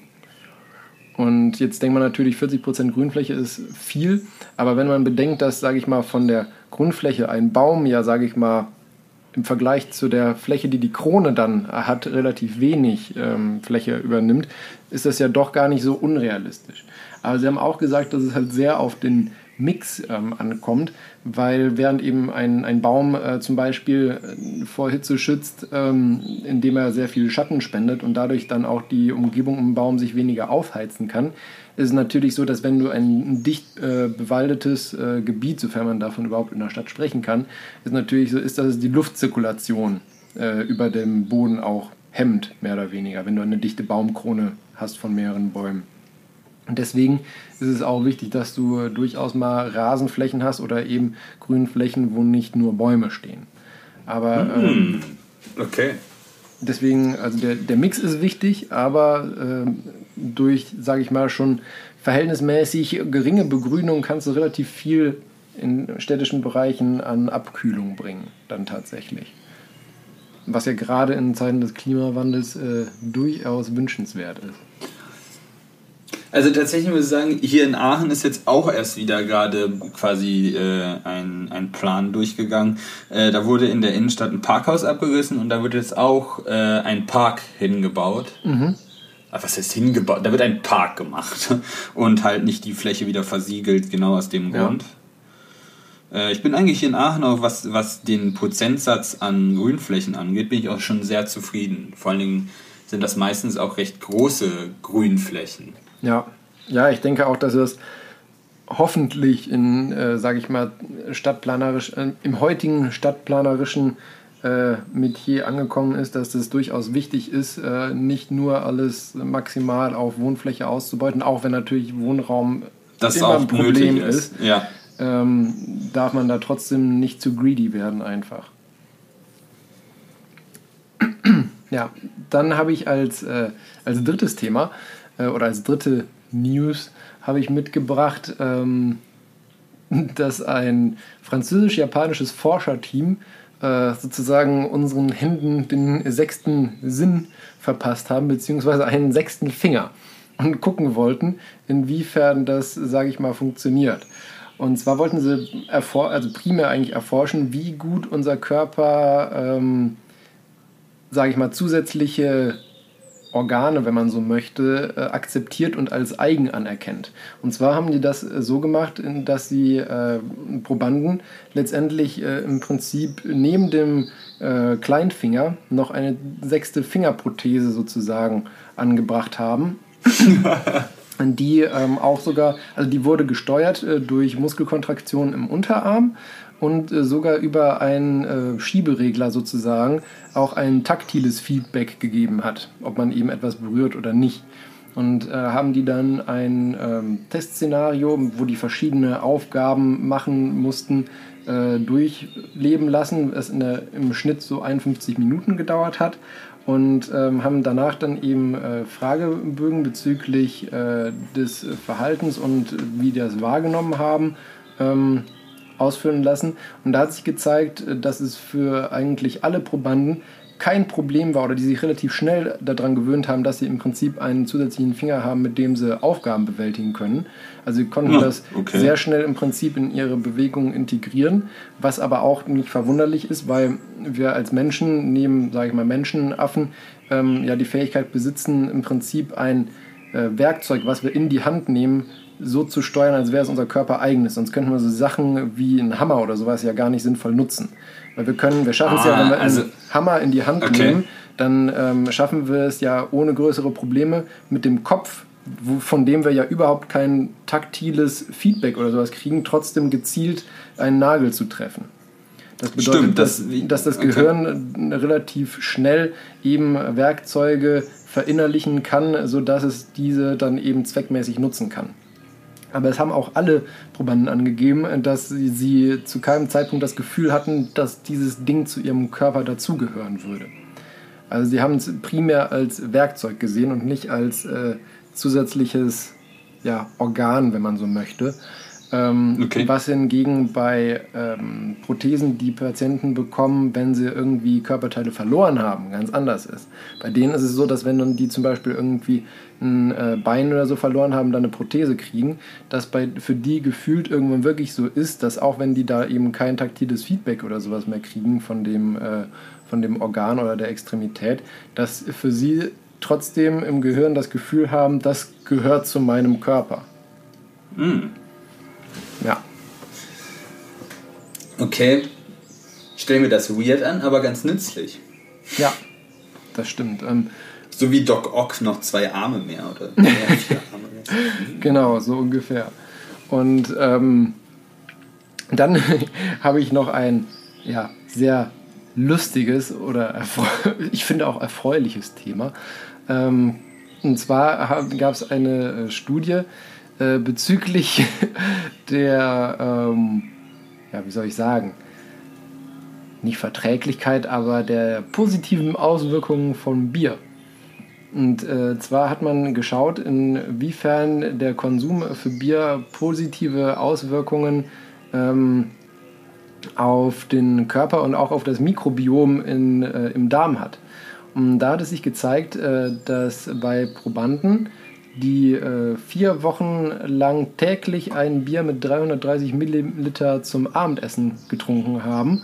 Ähm, okay. Dabei war es irrelevant von der Wirkung her, ob es alkoholfrei oder alkoholhaltig war, dass das ähm, positive ähm, Eigenschaften oder einen positiven Effekt auf äh, das Körpergewicht und den Body Mass Index tatsächlich hatte. Ähm, okay. Und auch äh, verschiedene ähm, Serummarker, die für, ähm, ja, für, für kardiovaskuläre Risikofaktoren relevant sind, dass diese auch im positiven Sinne verändert waren. Und das führt man darauf äh, zurück, äh, dass die Hefestämme und auch generell die Mineralstoffe und Spurenelemente, die im äh, Bier enthalten sind, sich einfach positiv auf das äh, Darmmikrobiom ähm, auswirken und dadurch dann eben diesen positiven Effekt auf den ganzen Körper haben. Also, abgesehen vom Alkohol, wobei man da ja gesehen hat, auch ein alkoholfreies Bier tut es, das Feierabendbierchen ist gesund. Uiuiui, jetzt hast du dich immer weiter aus dem Fenster gelehnt. Ja, wieso? Wenn du es alkoholfrei trinkst, ist das ja wirklich gesund. Ja, aber das hört sich für mich immer an, weil es, es gibt ja auch immer mal wieder diese Studien in Anführungszeichen, da, da, äh, immer, ja, Wein ist gesund, äh, nein, Wein ist nicht gesund. Äh, das ist immer so das klassische Beispiel. Du musst halt immer den Endpunkt betrachten, ne? wenn du, wenn, je nachdem, was für einen Endpunkt äh, du misst. Ähm, äh, Rotwein oder sowas ist mit Sicherheit äh, aufgrund äh, der Tannine und so weiter für gewisse Messpunkte gesund, aber du darfst halt nie den Effekt des Alkohols vernachlässigen. Aber das wie stimmt. gesagt, bei. Der ist nämlich definitiv nicht gesund. Genau, und äh, wie man eben hier sieht, ein alkoholfreies Bier hat dann im Prinzip, sage ich mal, bis nat auf natürlich, sage ich mal, wenn du es übermäßig konsumierst, natürlich trotzdem Kalorien und so weiter, hat das, wenn du abends nur ein, ein alkoholfreies Feierabendbierchen trinkst, wüsste ich jetzt nicht, was dir sonst daran schaden sollte. Das stimmt allerdings. Ja, und ähm, als nächstes begeben wir uns eigentlich gar nicht so weit weg vom alkoholhaltigen Bierchen, weil es geht nämlich um die Leber. und, ah, okay, ähm, okay. und äh, zwar geht es um äh, Lebertransplantation, beziehungsweise generell mm. Organtransplantation. Ähm, und zwar ist da ja das Problem, äh, dass man immer nur ein relativ enges Zeitfenster hat, in der man die Organe transplantieren kann, weshalb es mhm. ja auch so schwierig ist, äh, Spender zu finden. Die Leber ist äh, diesbezüglich noch ein, ähm, ein sehr dankbares Organ, sage ich mal, weil eine Leber kannst du äh, noch zwölf Stunden nach der Entnahme, wenn es eben entsprechend äh, gelagert wurde und gekühlt wurde, erfolgreich transplantieren, ohne dass du äh, funktionelle Einbuße hast. Aber zwölf Stunden ist dann je nachdem, ähm, dadurch, dass man natürlich einen Mangel an, ähm, an Organen hat, versucht man die natürlich auch immer möglichst ein, einen möglichst großen Radius um deinen Entnahmeort zu haben, wo du das, äh, das Organ hinbringen kannst, um mhm. es einem, äh, einem äh, bedürftigen Empfänger eben zukommen zu lassen. Ähm, und da ist dann, kann dann zwölf Stunden, je nachdem, wo du hin möchtest, mit dem Organ doch Auch relativ mal, ja. knapp werden. Da, zwölf Stunden sind schnell dann um. Ja. Genau, und es ist natürlich auch ähm, eine adäquate Kühlung ist natürlich auch immer schwierig aufrechtzuerhalten. Gerade über einen so langen ja. Zeitraum. Ähm, und äh, da wurde bereits schon 2015 um das Team, ähm, das jetzt auch diese Studie, wovon ich gleich erzähle, durchgeführt hat, ähm, haben bereits einen, einen Mechanismus und eine Technik entwickelt, wie sie äh, normotherm, also bei Körpertemperatur, also bei 37 Grad Celsius, ein Organ außerhalb des Körpers äh, sozusagen ja, durchbluten kann man nicht sagen, weil sie andere Flüssigkeiten genommen haben, aber halt äh, zu perfundieren und es perfundieren? Und dieses äh, und dabei die Qualität eben aufrecht zu erhalten. Und haben das Ganze ähm, da äh, hauptsächlich natürlich erstmal an, an tierischen Organen ähm, ausprobiert, aber dann auch schon an äh, humanen ähm, Lebern ausprobiert und haben es geschafft, dieses Organ eben über mehrere Tage tatsächlich sogar ähm, transplantationsfähig zu halten. Bisher war es uh, aber so, dass okay. ähm, diese Organe dann nie wirklich äh, transplantiert wurden. Aus, äh, Wie misst man Transplantationsfähigkeit? Nein, du kannst ja trotzdem die äh, Stoffwechselleistung noch begutachten. Du hast ja, wenn du das Ding. Ähm, Achso, nein, nein, ich wusste nicht, ich wusste nicht, wie man also ab wann, weil das ist, kann ja nicht sein irgendwie nekrotisches Gewebe oder sowas, das muss ja irgendwie davor irgendwie ein Maß geben, wo du sagst, tut noch, tut nicht mehr. Ja, genau, also du ne, letztendlich hat ja auch eine, eine, Leber, abgesehen von der Entgiftungsfunktion, einen eigenen Stoffwechsel. Und sofern mhm. du, sag ich mal, die Nährstoffe, die, die du reinschickst, äh, am Ausgang in deine erwarteten äh, Stoffwechselprodukte wieder rauskriegst, weiß ja, dass die Zellen zumindest noch einen Stoffwechsel haben. Okay. Ich meine, klar, die, die Entgiftung von allen potenziellen äh, Substraten kannst du natürlich nicht messen. Das ist ja nee, unmöglich. Nee, nee. Aber, aber ähm, ja, so haben die das eben, okay. begutachtet. Und ähm, jetzt war es so, dass im äh, Mai 2021 haben die Forscher von einer 29-jährigen Spenderin eine äh, Leber erhalten, die sie auch wieder für einen Versuch genutzt haben, wo die eben geguckt haben, wie lange sie das Ganze ähm, sozusagen also das Organ am Leben halten können. Und ähm, dieses Organ haben sie bekommen von der 29-jährigen Spenderin, weil man denkt ja erstmal 29 Jahre und Spenderin, ähm, Das ist eigentlich ein super Organ, sollte man meinen, um es halt direkt zu transplantieren. Die Krux an der Mhm. Sache war, dass, die, ähm, dass diese Leber einen Tumor hatte, wo man nicht wusste, no. was das für einer war. Und die Spenderin war an einer Sepsis, also an einer Blutvergiftung mit einem multiresistenten Keim verstorben. Ah. Und das sind beides eben K.O.-Kriterien, wodurch äh, sich diese, dieses Organ im Prinzip instant äh, disqualifiziert, ähm, auch wenn sonst die Funktion von dem Organ top war, um das Ganze zu transplantieren. Ähm, Das war ja auch im Bullshit-Bingo alle Kästchen angekreuzt. So ungefähr. Aber die äh, Forscher haben sich dann dieser Aufgabe angenommen und haben dieses Organ eben äh, an dieses Perfusionsgerät angeschlossen ähm, und mit einem Breitbandantibiotikum behandelt, sodass die ganzen Keime daraus eben ähm, entfernt wurden, mehr oder weniger. Ähm, Was auch relativ gut ging, aufgrund dessen, dass du halt immer im Prinzip ja als, äh, als Perfusionsmittel immer ein sauberes Substrat hattest und nicht, sage ich Ja, mal, die Keime, wieder die im Blut rezirkulierst, zirkulierten. ja. Äh, Das ging Ja. tatsächlich relativ gut und sie haben dann aufgrund von einer, ähm, von einer mikroskopischen Probe eben auch festgestellt, dass dieser Tumor, der da drin war, halt äh, gutartig war und nicht bösartig und auch kein äh, Potenzial hat, bösartig zu entarten. Sodass äh, dadurch eben sich dann das ähm, auf dem Papier doch transplantationsfähig wurde, das Transplantat, und, äh, also die Leber. Und äh, nach dann ausführlicher internationaler und ethischer Beratung wurde dann nach 68 Stunden maschineller Perfusion diese Leber einem 62-jährigen Patienten transplantiert, der sonst auch kein Organ bekommen hätte, bevor er gestorben wäre, weil dieser Patient litt nämlich an einer Leberzirrhose. Deswegen ähm, Disqualifiziert er, er sich brauch, quasi nee, deswegen brauchte er eine, ähm, eine Leber, Ja. hatte aber gleichzeitig auch noch ein hepatozelluläres Karzinom, also einen äh, malignen Tumor der Leber. Und eigentlich ist es Mm, schwierig, also, also beziehungsweise es ist nicht unmöglich, so einem Patienten eine Leber zu transplantieren, aber die äh, Transplantationsfähigkeit eines äh, Empfängers äh, wird aufgrund verschiedener äh, Sachen berechnet und dann bekommt jeder Patient einen Score, und nachdem die dann eben äh, gerankt werden Also auf der Warteliste. Und Die wenn- sind quasi für die Warteliste von unten hochgegangen. Genau, sozusagen. Und ähm, weil Ja, du okay. nämlich durchaus annehmen musst, auch wenn es äh, noch ein lokaler Tumor ist, dass beim hepatozellulären Karzinom das Risiko eben besteht, dass dein Spendertransplantat ähm, eben auch wieder ein Karzinom kriegen könnte aufgrund von irgendwelchen Aussaaten im Blut oder sowas, die sich dann da sozusagen im transplantierten Organ wieder neu ansiedeln können. Und man, man möchte natürlich möglichst einem jungen Empfänger, der noch eine hohe Lebenserwartung hat, ein Organ geben und äh, möglichst auch bewirken, dass das transplantierte Organ, sofern jetzt nicht der Körper es abstößt, auch eine möglichst lange Überlebenszeit hat, damit es möglichst lange noch eben etwas bringt. Und äh, wie gesagt, er war mit 62 verhältnismäßig alt für einen äh, Organempfänger und eben aufgrund der malignen Erkrankung ähm, eben eigentlich nahezu unmöglich für ihn, sonst auf normalem Wege an ein Spenderorgan zu kommen. Also war der natürlich auch dankbar, auch wenn das schon ein Versuch ja am Menschen war. Und ähm, zwölf Tage ähm, später wurde er dann ähm, aus dem Krankenhaus entlassen ins häusliche Umfeld. Und äh, nach zwei Monaten hatte die äh, Leber im Prinzip ihre normale Funktion komplett übernommen.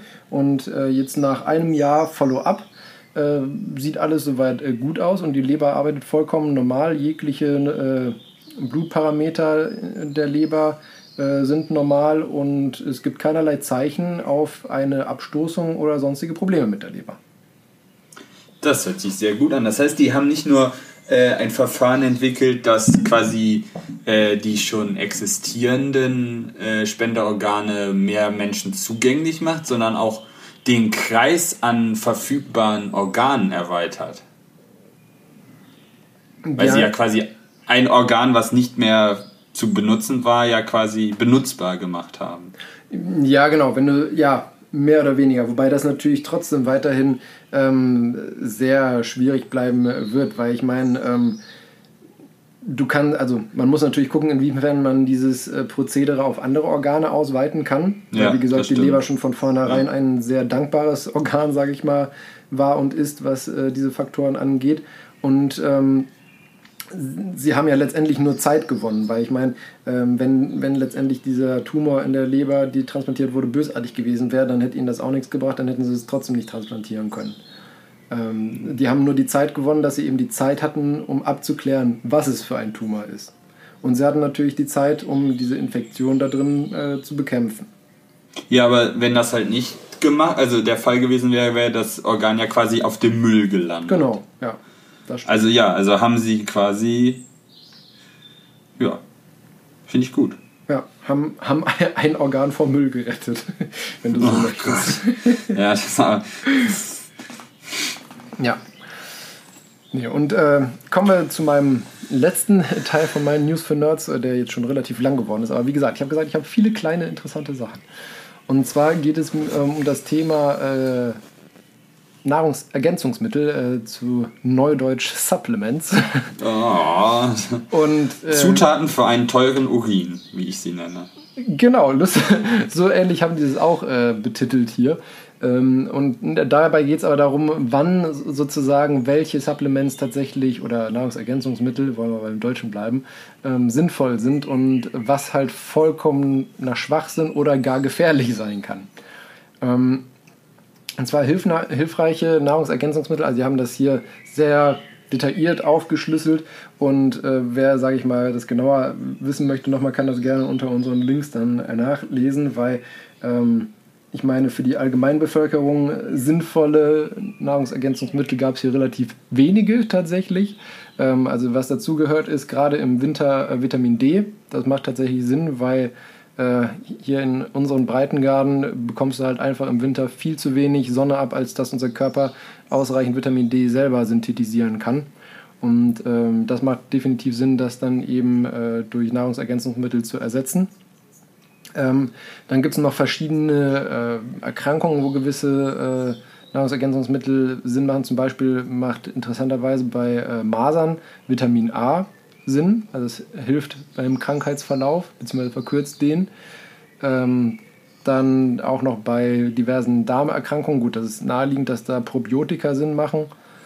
Ähm, was gab es noch, was, sage ich mal, für die Allgemeinheit sinnvoll ist? Gut, bei Osteoporose, Vitamin D und Calcium ist, denke ich mal, auch allgemeinhin bekannt. Sehr wichtig bei, äh, veganen, ähm, bei veganer Ernährung ist Vitamin B12, weil auch äh, wenn es äh, natürlich äh, Pflanzen gibt, die auch Vitamin B12 oder Vorläufer davon beinhalten, ist es sehr schwierig, sich bei rein veganer Ernährung ausreichend mit Vitamin B12 zu versorgen. Ähm, ja, bei äh, zu hohen Blutfetten sind Omega-3-Präparate auch sehr sinnvoll. Allerdings jetzt auch nicht in rauen Massen, sondern also empfohlen äh, wird äh, 3 Gramm Omega-3-Fettsäuren pro Tag. Bei Migräne ähm, kann als Nahrungsergänzungsmittel äh, Vitamin B2, auch äh, Ribo, Riboflavin äh, genannt, ähm, sinnvoll sein als Anfallsprophylaxe, wenn man nicht direkt zu äh, stärkeren Mitteln wie äh, Beta-Blockern oder sowas greifen möchte. Und ja, also wie gesagt, hier sind noch ganz viele andere für spezielle Erkrankungen oder wenn man irgendwie spezielle Medikamente nimmt, aber das ist, sage ich mal, für äh, ich jetzt unseren allgemeinen Zuhörer wahrscheinlich eher uninteressant. Aber wer das, wie gesagt, wissen möchte, kann das gerne nachlesen. Ähm, sinnlose Medikamente hingegen sind zum Beispiel äh, irgendwelche ja, willkürlichen Multipräparate, so äh, wie es immer so schön Willkürliche Multipräparate. ja, so wie man, wie, das, wie man das so schön immer wieder in der Werbung gesehen hat. Ich nenne jetzt keinen Namen, aber äh, mit äh, Vitaminen von A bis Zink. oh. Ja, also sowas, Okay, okay, danke. sowas macht, äh, macht keinen Sinn einfach, weil bei ausgewogener normaler Ernährung wir in unserer westlichen Welt mit dem entsprechend zur Verfügung stehenden Nahrungsangebot keine derartigen Mangelernährung haben. Wie gesagt, wie gesagt abgesehen von Vitamin D im, äh, im Winter. Ähm, was auch äh, Schwachsinn ist, ist bei äh, Bluthochdruck äh, wird zum Teil propagiert, äh, dass Arginin als Aminosäure Mag oder Magnesium sinnvoll sein soll, haben keinen signifikanten Effekt in den erhältlichen Dosen. Da brauchst du, wenn eine sehr hohe äh, Dosis, um da einen Effekt äh, zu bekommen, wo du dann aber auch schon wieder andere Nebenwirkungen bekommst. Also das kann man getrost sich sparen, das Geld. Dann wird auch immer mal wieder gesprochen davon, dass so Fischöl oder Omega-3-Kapseln gegen Demenz was bringen sollen, als Demenzprävention. Gibt es auch keine Evidenz für. Ähm, Und dann auch sehr, sehr beliebt als äh, Infektprophylaxe Vitamin C und Zinkpräparate. Ähm, die bringen auch eigentlich nur in so hohen Dosen etwas, äh, dass, es, äh, dass das Risiko für einen Kupfermangel zu stark steigt, sodass man das auch nicht machen sollte. Was allerdings sinnvoll ist, ist, dass wenn man einen Infekt hat, einfach äh, normal dosierte äh, Präparate nimmt, um das Immunsystem einfach zu unterstützen. Wobei äh, zum Beispiel Vitamin C, dadurch, dass es in super vielen Sachen als Antioxidant äh, verwendet wird, wir eigentlich genug im, am, an einem normalen Tag auch zu uns nehmen, sodass man das eigentlich auch nicht zwingend braucht. Aber Zink als Präparat macht da schon gegebenenfalls Sinn.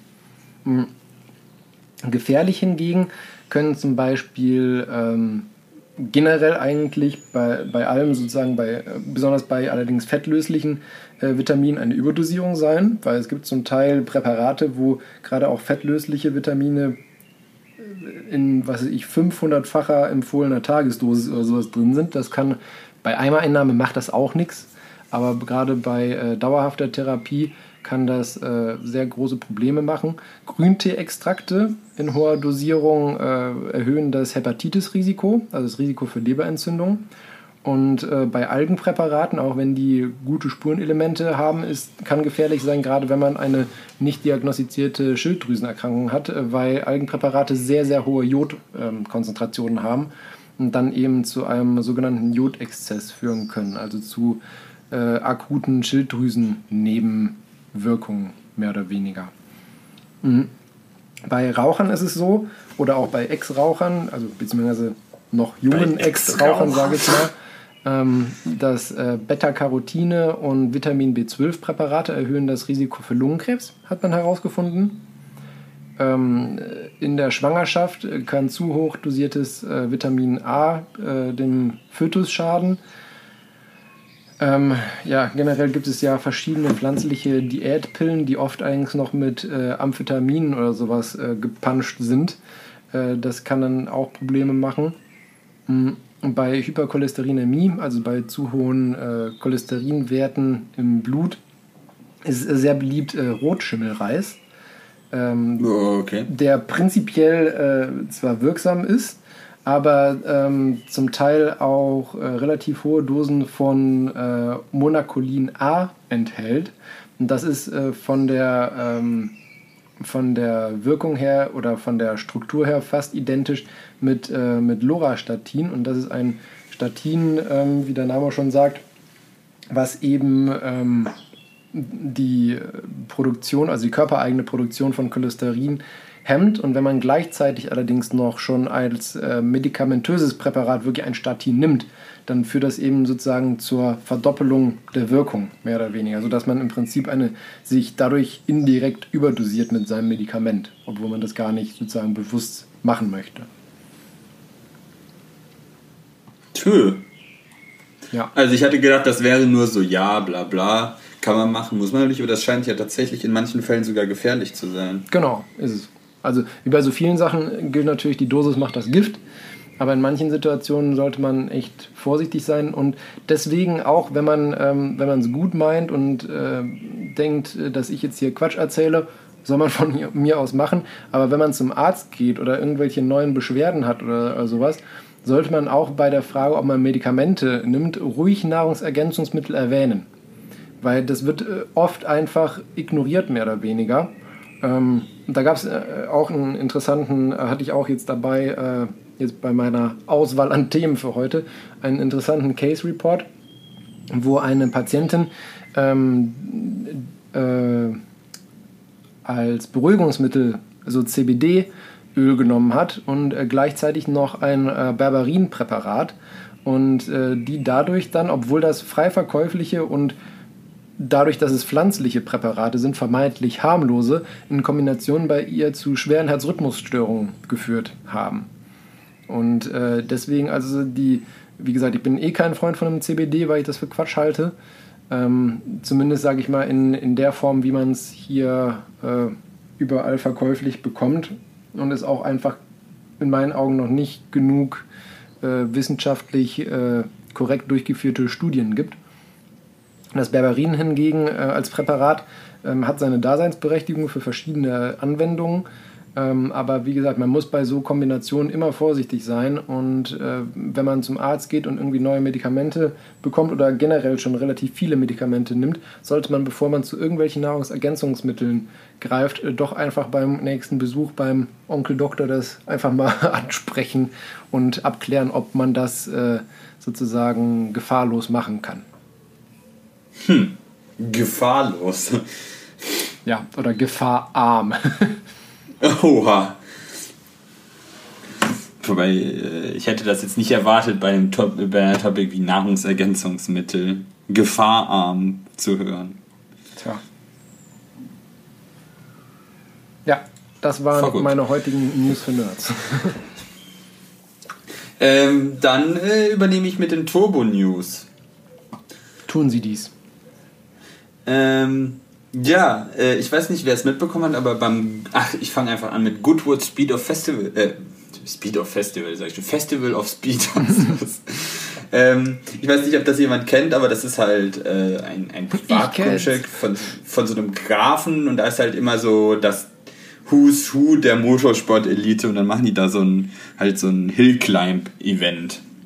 Mhm. Äh, und da wurde tatsächlich jetzt äh, frisch der Porsche 963 vorgestellt. Das ist jetzt das äh, neue äh, LMDH-Auto aus, aus dem Hause Porsche, das äh, dann halt in der IMSA, also der amerikanischen Sportwagenmeisterschaft und in der WEC teilnimmt und dann halt auch konsequenterweise in Le Mans fahren wird. Spannend.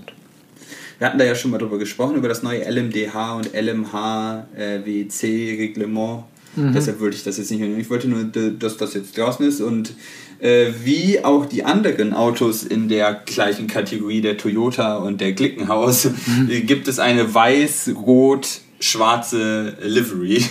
Das heißt, die Autos sehen von der Lackierung her alle sehr gleich aus. Also Super. Gleich, aber. Sehr, sehr zuschauerfreundlich. ja. Das gut, das rot-weiße Auto da, ja, genau. Äh, und im gleichen Zug hat äh, der LMP2-Sieger aus diesem Jahr, äh, Jota, nämlich bekannt gegeben, dass sie ein Privat, also 963 privat einsetzen werden. Also quasi nicht Factory Porsche, sondern halt als äh, Privatteam. Das finde ich sehr interessant. Das ist das erste, dass wir das jetzt das erste Mal, dass wir das gehört haben. Da wurde immer schon mal darüber gemunkelt, dass es das geben, dass das ja eine Möglichkeit wäre, aber das ist das erste Mal, dass es bestätigt ist, dass es halt privat eingesetzte Autos gibt. Ja, spannend. Ja, finde ich, aber finde ich gut. Bringt nochmal ein ja, bisschen auf jeden Fall. Wind. Äh, für mein, meines Erachtens sind Privatiers der Motor für äh, den für generell Sportwagen oder halt im Motorsport. Äh, leider die FIA oder der ACO, also die Organisatoren, rennen immer ein bisschen den OEMs und den großen Herstellern hinterher und vergessen die mal ein bisschen. Aber wenn es hart auf hart kommt, sind es meistens die Privatiers, die so Motorsportserien am Leben halten und die OEMs ja, dann einfach sagen, nö, sind zu teuer oder bringt uns nicht genug Publicity oder so. Ähm, von daher, ja, finde ich das auch sehr schön. Wo wir beim Thema waren, es war Le Mans, äh, das Motorsport-Event wieder. Es äh, war natürlich auch wieder. Also dieses Jahr gab es nicht so viel Drama wie letztes Jahr. Toyota hat das nach Hause geschaukelt, aber äh, Jim Glickenhaus hat sein Le Mans-Podium. Das, ja, äh, stimmt, habe ich auch mitbekommen. Das war tatsächlich sehr, sehr äh, ein netter Moment. Ich wollte sagen, finde ich, hat er auch mal verdient. Der ist ja, man muss ja auch sagen, der ist ja, fährt ja schon seit Jahren auch immer bei den 24 Stunden am Nürburgring mit, aber eigentlich immer ohne wirkliche Chance. Auf irgendwie eine vordere Platzierung, weil Gut, die machen sich da äh, am Nürburgring macht er sich aber auch unnötig kompliziert, indem er seinen eigenen GT3 basteln möchte, anstatt einen anderen einzusetzen. Klar, aber trotzdem finde ich es eigentlich einfach mal ganz schön für ihn, dass äh, die Arbeit, die er sich ja macht, äh, ich meine, letztendlich ist es für ihn ja einfach ein, ein teures Hobby und er hat das Geld dafür. Ja. Aber trotzdem einfach schön zu sehen, dass er auch mal ein bisschen für den Effort und ja auch für die, was er für die Fans dadurch mitbringt, einfach mal auch ein bisschen äh, ja, Erfolg dadurch mitkriegt. Ja, das ist auf jeden Fall sehr schön zu sehen, dass äh, so ein Privatier jetzt da auch auf Podium steht. Äh, GT, äh, GTE Pro hat Porsche gewonnen. Das fand ich persönlich, äh, weil ich ja da zu dem Team ein paar Kontakte pflege, Mhm. sehr schön. Ähm, ja. Äh, Goodwood war, hatten wir auch schon angerissen. Da war, wurde jetzt auch äh, heute tatsächlich ein neuer Geschwindigkeit, äh, also Zeitrekord aufgestellt von einem Elektroauto. In 39 Sekunden What? ist er da den Hill Climb gefahren. Ja, Gott, was war der bisher Das sieht auch- Rekord? Äh, deut, also nicht besonders viel höher, aber das sieht einfach vollkommen surreal. Müsste, müsste man bei YouTube dir angucken. Vollkommen surreal, mit welcher Geschwindigkeit dieser Kübel da lang. Ja, das denke ich mir. Ja, man muss Ja. halt einfach sagen, von ähm, gerade wenn es um, um äh, Strecken geht, äh, wo du auf Beschleunigungen setzen musst, haben halt einfach äh, technisch und physikalisch die Elektromotoren einfach dem Verbrennermotor 1000 Punkte Überlegenheit. Ah, hier. Äh, bisher war der Rekord auch bei 39,9 von Romain Dumas im äh, VW IDR. Also auch Elektroauto. Ich wollte gerade sagen, also. Wäre mal interessant zu wissen, was der letzte Rekord eines Verbrenners war.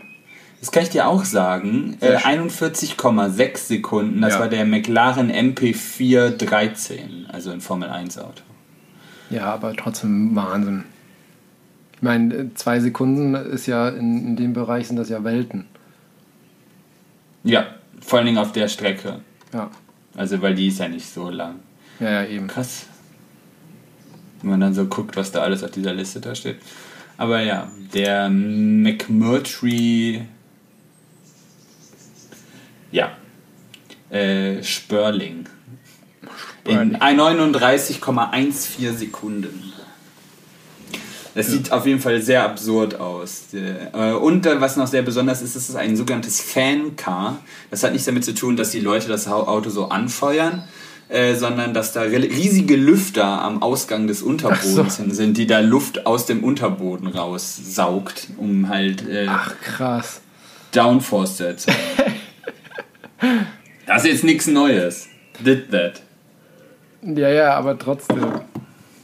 Im Prinzip ein, ein umgekehrtes Hovercraft. Ja, so kann man es bezeichnen. Ein umgekehrtes Hovercraft. Ja. Ein Not Hovercraft. genau. Das ist gut, das merke ich mir. Ein umgekehrtes Hovercraft. äh, ach ja, und dann noch das letzte Thema. Die Isle of Man Tourist Trophy war auch wieder. Die Bekloppten. Ist dieses Jahr jemand gestorben? Oh ja, sind wieder welche gestorben. Ich finde, das ist, ist jedes Jahr eine absurde Show und dass da jedes Jahr Leute um, ums Leben kommen, das ist. Das sollte verboten werden. Ja, ich muss auch sagen, also bei. Ich, ich finde das auch. Also, ich kann es nicht nachvollziehen. Weil. Alle Leute, die da sagen, so ja, die sind ja alle erwachsen, die sollen das ja selber entscheiden dürfen, ja, schön und gut, aber bei dem Track Record, die dieses, dieses Rennen hat, es tut mir leid, da muss man einfach als, äh, als Regulationsorgan eingreifen und sagen, nee Leute. Ja, vor allem, ich meine, bei, so, ich meine, zum Glück ist es ja heutzutage so, dass äh, Todesfälle im Motorsport, abgesehen jetzt mal davon, ähm, ein, eine Seltenheit geworden sind. Aufgrund eben von verbesserten Sicherheitsmaßnahmen und so Ja. weiter. Und ähm, äh, ich weiß gar nicht, wann das letzte Mal bei der Formel 1 jemand gestorben ist. Ähm, und ich meine, ähm, das ja auch aus gutem Grund und allein nach ja so einem ähm, zwar fulminanten Crash vom Grosjean, der aber ja zum Glück glimpflich ausgegangen ist, was das ja relativ, Ratten, relativ glimpflich. ja, also dafür, wie das Ding aussah, als ich das das erste gesehen habe, dachte ich ja, wie gesagt, nicht, dass er überhaupt da wieder rausgekraxelt kommt. Ja, das stimmt. Und ich meine, was das ja auch für einen Rattenschwanz an äh, Beurteilungen, Begutachtungen und Konsequenzen mit sich gezogen hat, ähm, wenn so regelmäßig in der Formel 1 jemand sterben würde, also dass jedes Jahr jemand in der Formel 1 stirbt oder mehr als eine Person stirbt, das würde keine zwei Jahre dauern, dann äh, wäre das Ding gegessen. Ich kann mir das auch nicht vorstellen. Also vor allen Dingen mit der Rapidity, wo da, dass da immer was passiert. Das, Ja. das Ja, das ist ja wirklich, also ich wüsste jetzt nicht, äh, gut, ich kenne auch nicht die offiziellen Statistiken, ich verfolge das auch nicht so, in, so intensiv, aber gefühlt ist es so, dass jedes Jahr mindestens einer stirbt oder zumindest so schwer verletzt ist, dass er irgendwie, keine Ahnung, querschnittsgelähmt ist oder gefühlt ein halbes Jahr im Krankenhaus liegt. Das ist definitiv so. Und das ist, gibt dann noch dann bei dem Beiwagenrennen ist jemand gestorben. Ähm, und da gab es dann noch ganz große Verwirrung, weil da sind halt dann zwei involviert worden und einer von denen hat es überlebt und der andere nicht. Die hatten aber die, ihre Hundemarken, weil ironischerweise, was heißt ironischerweise, es ist halt mandatory bei der Isle of Man TT, dass du eine Erkennungsmarke tragen musst, mhm. weil bei den Unfällen, die da manchmal passieren, auch nicht zwangsläufig immer gegeben ist, dass man dich noch identifizieren ja, kann. So, und äh, die haben halt als Glücksbringer haben die ihre quasi ihre Hundemarken halt vertauscht. das heißt, wow. an die Familien ist halt Idioten. Die falsche Information quasi. Also die eine Familie ist dahin geflogen, ja, der liegt im Krankenhaus, schwer verletzt. Ja, das, ja und so angekommen, war der falsche. Wow. Ja, solche. Also so, ja, nee, braucht man nicht. Braucht man auch, nicht. All, auch allein, ich meine, die fahren ja letztendlich da durch Ortschaften und über stinknormale, enge Landstraßen. Und ich glaube, die haben ja eine Durchschnittsgeschwindigkeit. Die fahren durch Ortschaften dadurch. Ja, und das ja mit einer Durchschnittsgeschwindigkeit von 230 oder sowas. Ich meine, es ist schon absolut krank, generell auf äh, so einem Motorrad 230 zu fahren. Ähm, aber dann auch noch da durch die Ortschaften durch. Ist, äh, ich habe da absolut kein Verständnis für. Ja, okay. Wir möchten es damit belassen. Damit ja. belassen. ähm, wir hätten jetzt ja beide noch ein Thema. Das aber wir sind auch schon eine Stunde 40 dran. Das stimmt. Ist jetzt die Frage, machen wir das noch oder nicht? Ich werde also ich kann... verschieben. Okay, dann verschieben wir es. Das ist gar Weil nicht so schlecht, dann, dann habe ich für die nächste Folge schon was. ja. Dann sind wir auch nicht so unerträglich lang. Ja, das stimmt. Dann müssen wir es nur noch mal hinkriegen, dass wir jetzt vielleicht auch noch mal ein bisschen regelmäßiger und nicht irgendwie im ein bis zwei Monatsabstand was aufnehmen.